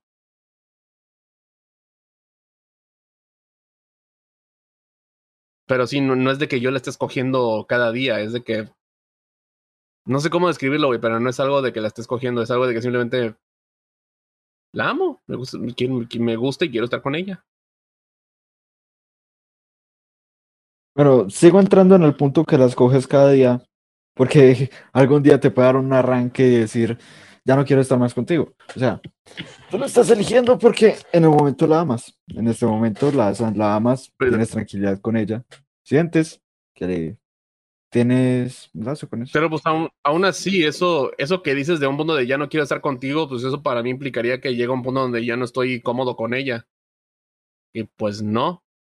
Porque te digo, aún así, aunque cuando no me siento cómodo con alguien, sería cuando alguien no respeta mi opinión, alguien no, no respeta mi privacidad, no, no me deja hablar, no, no toma en cuenta lo que digo. Pero con ella no pasa eso, no pasa nada de eso, güey. Así de, te digo, sé que si desacordamos, si no estamos de acuerdo en algo, cada quien va a respetar su opinión. O si sé que ella no me va a decir lo que quiero, me va a decir lo que necesito. Eso también es algo que me gusta mucho. Pero sí, no es, algo, no es algo, no es algo que de un día para otro me diga ya no quiero estar contigo. Eso tendría que ser algo de por estas cosas ya no me siento cómodo contigo y eso hasta la fecha no. Ok. En, en, en, no sé si en un TikTok o en un live di, dijiste que aprendiste inglés exactamente por una canción. Ah, pero eso fue más de mamada, la de Shaggy, de Wasn't Me. Sí, que esa, esa la dije más de mamada, de llevo desde los ocho años aprendiendo inglés, practicando mi fluidez, mi entendimiento del, del idioma, y hasta la fecha no sé qué chingado dice ese vato que según está rapeando en la canción Wasn't Me de Shaggy. Eso lo dije más de mamada, güey, pero no, inglés lo aprendí porque me metieron en una escuela bilingüe y lo único que me hizo reforzar el inglés fue que todos los juegos que he jugado son en inglés. Y pues eso me hacía repasar todos los días, andar leyendo la historia, escuchar los diálogos y eso. Así puedo decir que Pokémon fue uno de los juegos que me hizo aprender inglés. Sí, diría que casi toda la comunidad gamer estudia inglés por eso, porque muchas de las cosas que. Muchos de los componentes o de las cosas que están en, están en tu computadora están en inglés. Y si se jode algo, vas a tener que encontrar esa cosa que está en inglés. Y si no sabes inglés, ¿cómo lo vas a arreglar? Uh -huh. ¿Cómo surgió tu amor por el PC? Cuando fui a una plaza de la tecnología y me dijeron, necesitas darme 45 varos para que te arme algo decente. 45 mil pesos. Son cuando, es cuando digo 45 varos. Entonces, y de ahí salió mi... Para empezar a investigar así de, a ver, güey, como por qué me quiere cobrar tanto dinero. Y pues ahí fue cuando empecé a investigar así de, no, pues sí toma tanto dinero hacer una pecerda, pero no toma esto que dice ese pendejo. Ahí solo me quería ver esa madre. Y luego fue lo de las reparaciones, que eso fue simplemente terquedad mía, de que fue de, algo le había pasado a mi, algo le había pasado a mi laptop, la llevé a que la checara y me dijeron, te vamos a cobrar cuatro mil pesos por reparártela. yo, no mames, no tengo ese dinero, dámela. Y ya luego yo investigué y me dije, no mames, yo puedo reparar esto en chinga. Pero ella también me cae el 20 de que pues yo lo hago, la mano de obra y eso, ok, ya vi por qué me podían cobrar hasta cuatro mil varos. Porque sí es bastante manita de obra, pero me interesó hacer eso y pues ya luego seguí investigando y llegó a un punto donde me dije, fácil, creo que sí se la podía reparar a alguien e hice la prueba con amigos me dijeron, oye, güey, esto le pasa a mi computadora, ¿le puedes echar ojo? Simón, no hay pedo, bla, bla, bla, bla, bla, bla, bla, tal. Este, ¿me cobras? Y al inicio fue, no, porque era también prueba para mí, güey, así de a ver si sí latino. Y aparte eran compas, no me molestaba no cobrarles. Entonces sí se la regresaba y yo luego era, oye, te recomendé un amigo, ¿está bien? Sí, está bien. Y ya llegaba el amigo, me decía lo que tenía y decía, ok, sé lo que tiene, estoy seguro que puedo arreglárselo, te voy a cobrar esto. Ahí fue cuando empezó todo, todo ese pedo. Luego fue lo de armar las PCs y... Así, así he ido empezando de poco a poco. Primero empecé haciendo reparaciones mínimas a mi propio equipo, luego a equipos de amigos y ya luego abriéndome al campo de... Si te interesa, ya poniendo así mis anuncios de si te interesa esto, yo lo hago. Güey, vas a tener que ver esta entrevista. Porque tú dijiste que eres una persona X. Y llevamos dos horas y media hablando. Y eso no pasa con una persona X. De chorear. ¿Cómo fue tu experiencia con Nico Sastre?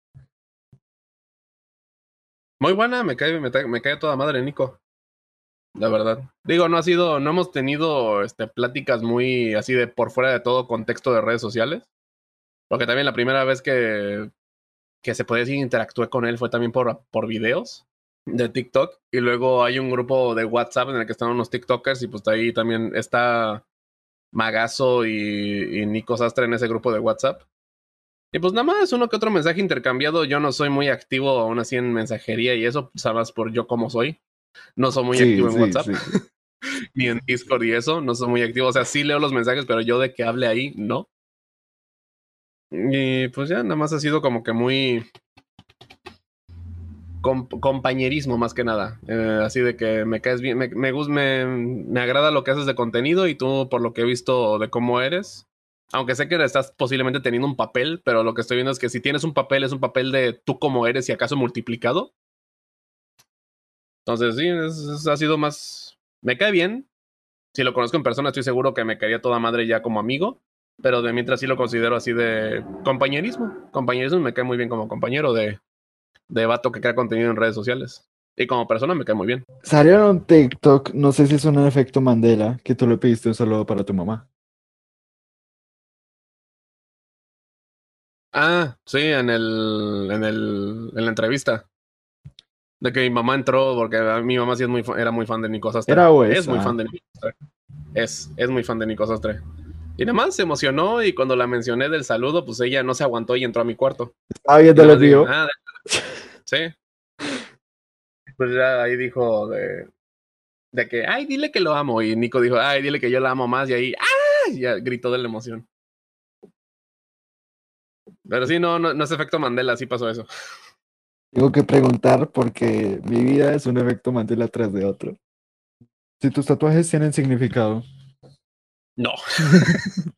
no son porque me gustan y ya. No. ¿Crees que los Space Invaders tienen significado? Sí, que te gustan los videojuegos. Pues nada más eso, güey. Me gustan los videojuegos y ya, pero no tiene significado. Yo solía pensar de que, ay, si me voy a hacer un tatuaje, tiene que tener un significado, ser profundo. Pero, güey, después de que me hice el primero, me dije, chinga su madre. no tiene que tener significado, solo tiene que ser algo que me guste. Y luego es la mamada que dicen de, ay, es que lo vas a ver todos los días de tu vida güey, se me olvida lo que tengo tatuado. Luego no me acuerdo, de, de, repente se me olvida que tengo un tatuaje en la pierna y nada más lo veo y me quedo, ah, sí, cierto. Ah, sí, cierto que fueron como 100 dólares y unas horas de mi vida perdidas ahí. Pues no perdidos, porque lo veo y me digo, ah, sí, cierto, lo tengo. Ah, qué chido está. Pero nada más, me gusta. También me gusta más cómo me veo con tatuajes que sin tatuajes, así que lo hago por gusto personal de yo cómo me veo físicamente. ¿Cuál es un evento que cambiarías de tu vida? ¿Un evento? Mm. Haberme ido a Puebla. Si pudiera volver a decidir, hubiera decidido quedarme en Veracruz, la verdad. En ese momento, porque no estaba listo para vivir solo y me hubiera servido para pasar más tiempo con mi abuelita. Igual y hubiera aguantado más tiempo ella, o no sé. Pero no sé, creo que también me hubiera servido para prepararme más. En cuanto a, igual y terminaba la licenciatura aquí y ya me iba de foráneo afuera del, del estado.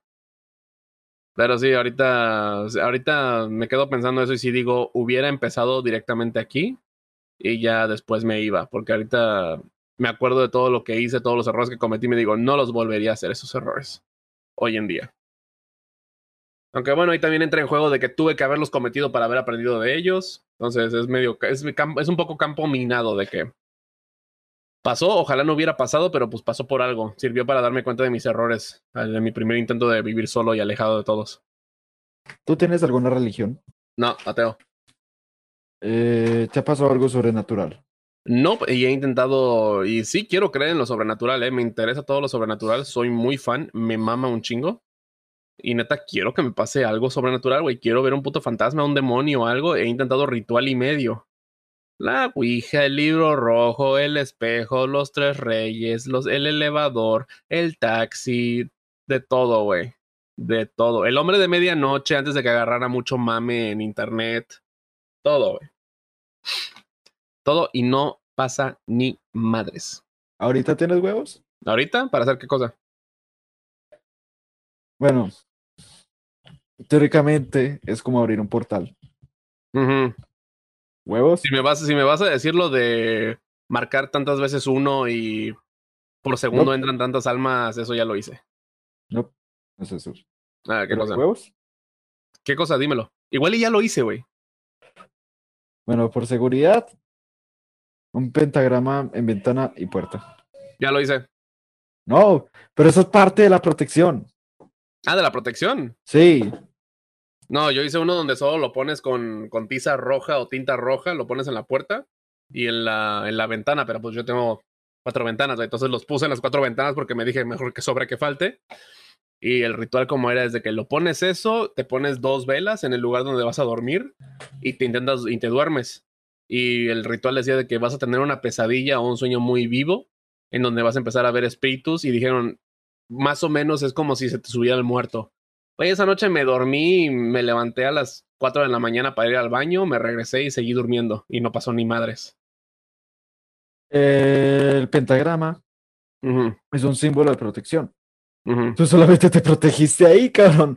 Con las velas blancas, eso es un símbolo de protección. Solamente. ¿No es el de la. Ah, no, lo estoy confundiendo, ¿verdad? El de la. Tú dices el que es de los.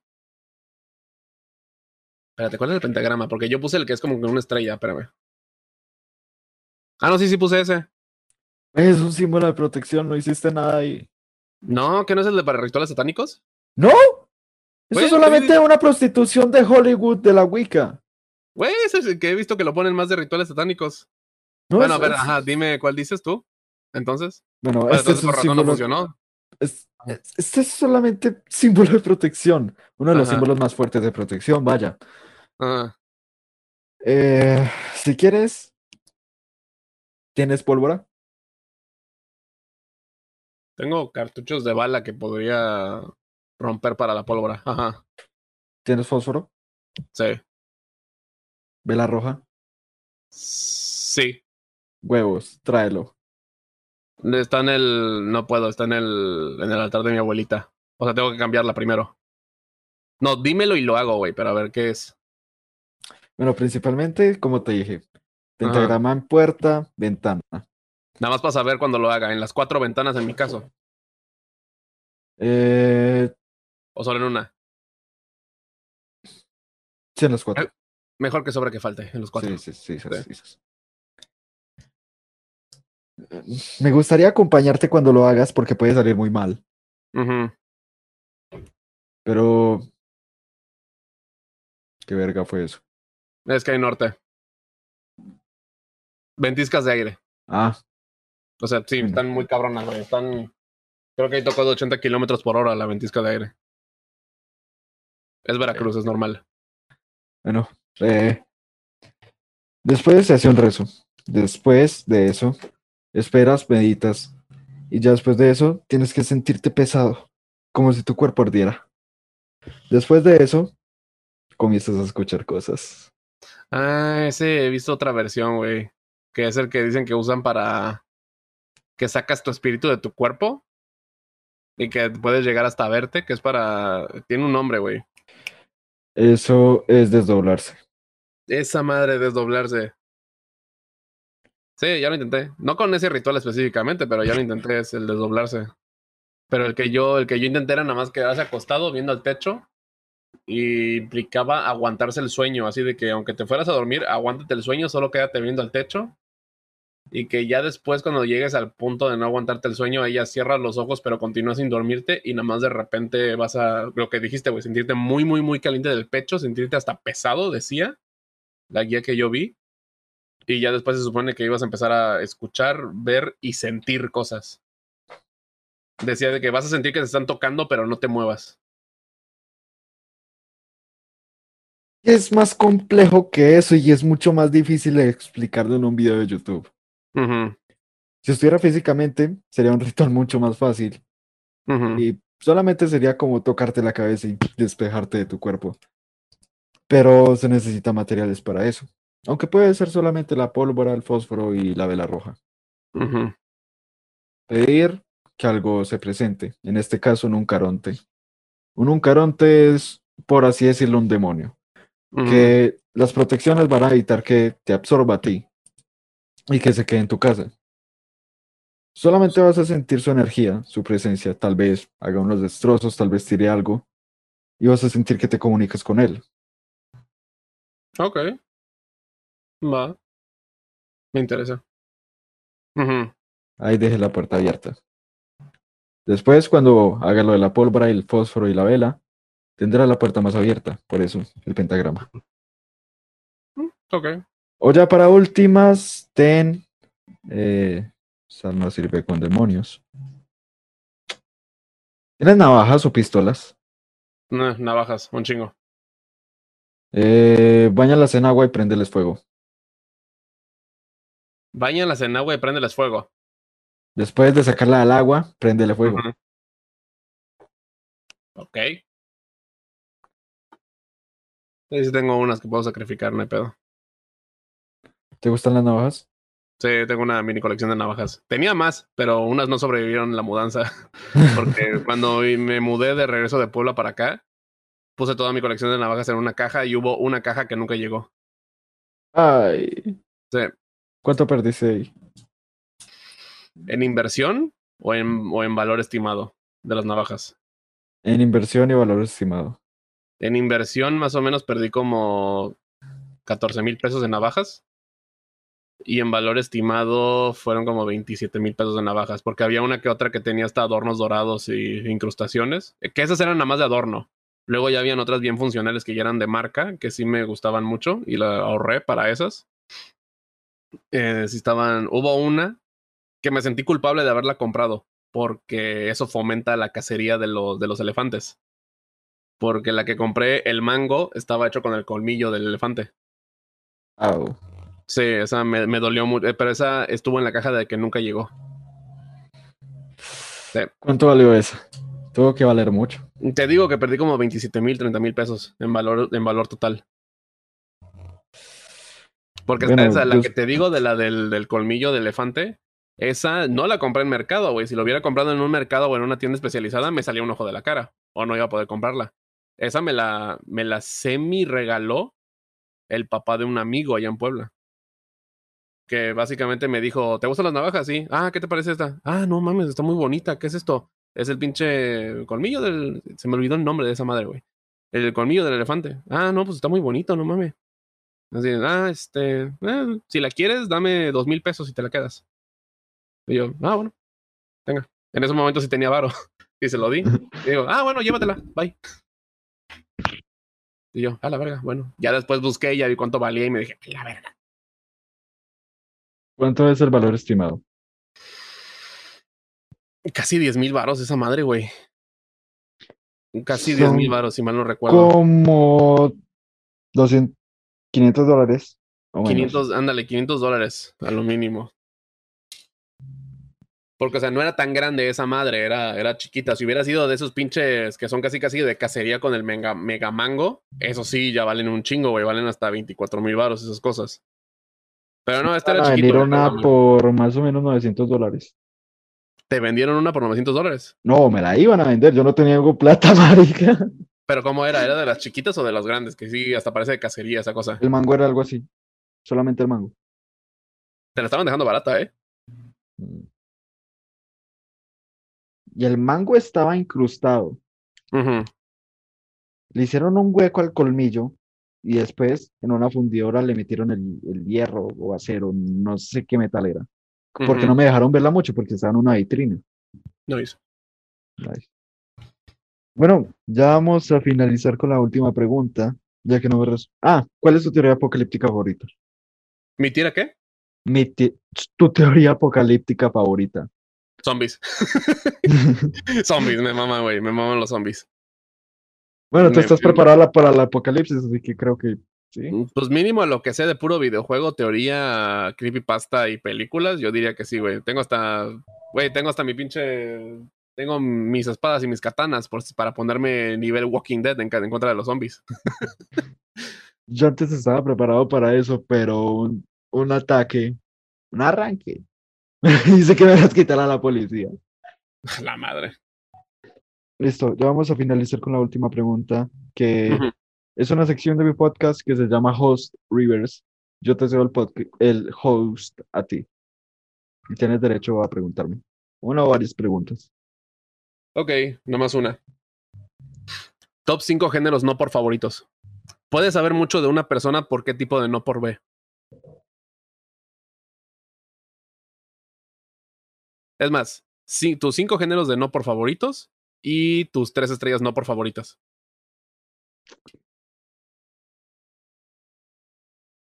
Eh, No tienen que ser profesionales, pueden ser de las que son amateur independientes. ella últimamente, Lana Rhodes, eh,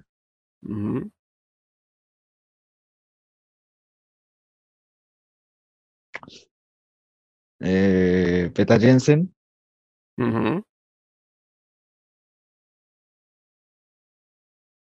es una morra que se parece a Mia Khalifa, pero es blanca. Sí, ibas a decir morra que se parece a Mia Khalifa y yo, Violet Myers. Pero no, si dices blanca, no sé quién es. Bueno, trabaja mucho con Lana Rhodes. Ujú. Esas son mis tres. ¿Alguna otra pregunta? No dijiste los géneros. Eh, puta. Eh, los géneros. Es que no vivo tanto en el género. Ujú. MILF, TEN, eh, colegiala, tal vez cosplay. Y es que cuando estoy psycho me gustan, me gusta ver mucha gente. O sea, Los tipo, los que son horchatas o tal vez orgías. orgías. Ah, está bien. A mí no me prenden las orgías, la neta. Es que a mí me gusta que la morra grite. O sea, por eso. Mm, ya, que esté un poco más pesado. Los Sí. gangbangs. Yo los O sea, conozco o- como orgías. No, es, que son, es que son, son, son orgías cuando son un chingo de gente, hombres y mujeres. Gangbang es cuando es solo una vieja, un chingo de vatos, o un vato, un chingo de viejas. Entonces sí creo que es la segunda. Gangbang, entonces. Mm, Sí. Está bien. Eso, eso sí, para mí no me prenden para nada. Te seré sincero. Yo soy, yo soy muy, yo soy muy vanilla, muy romántico. Tiene que estarlo disfrutando la vieja para que, para que, para que me prenda.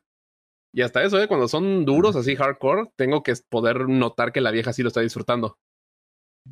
Pero aún así, ver, ver mucha pija en un solo video no me prende. No, pero principalmente por eso es que me gusta que grite. Algunas veces sí, lesbianas. ¿De qué? Algunas veces sí lesbianas, pero incurren a tortura, así que no me gusta mucho. Mm, no, eso ya es sadomasoquismo, que eso sí no me prende para nada.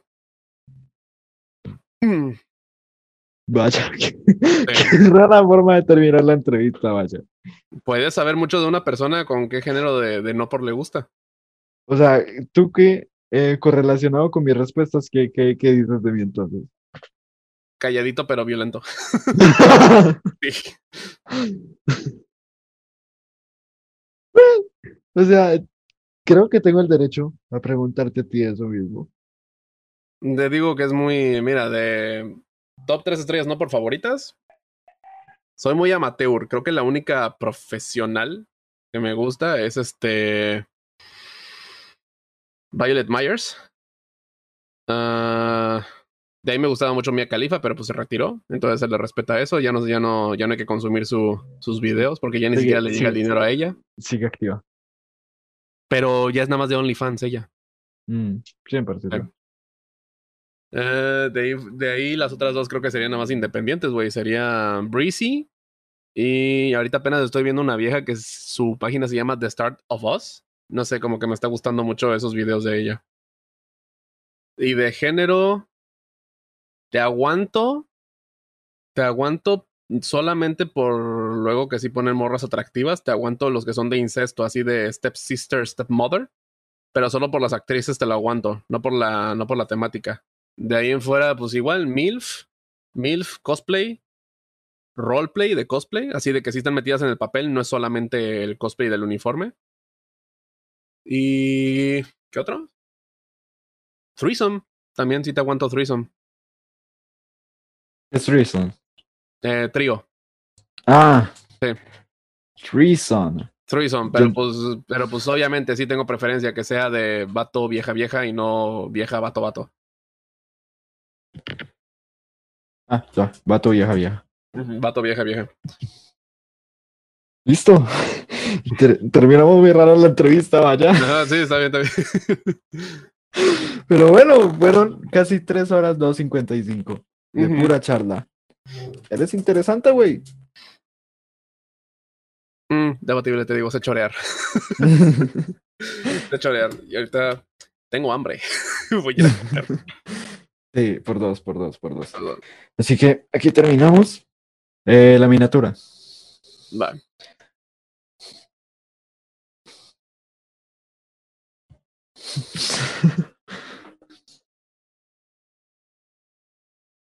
Listo. Y esa miniatura va a quedar muy rara. A huevo.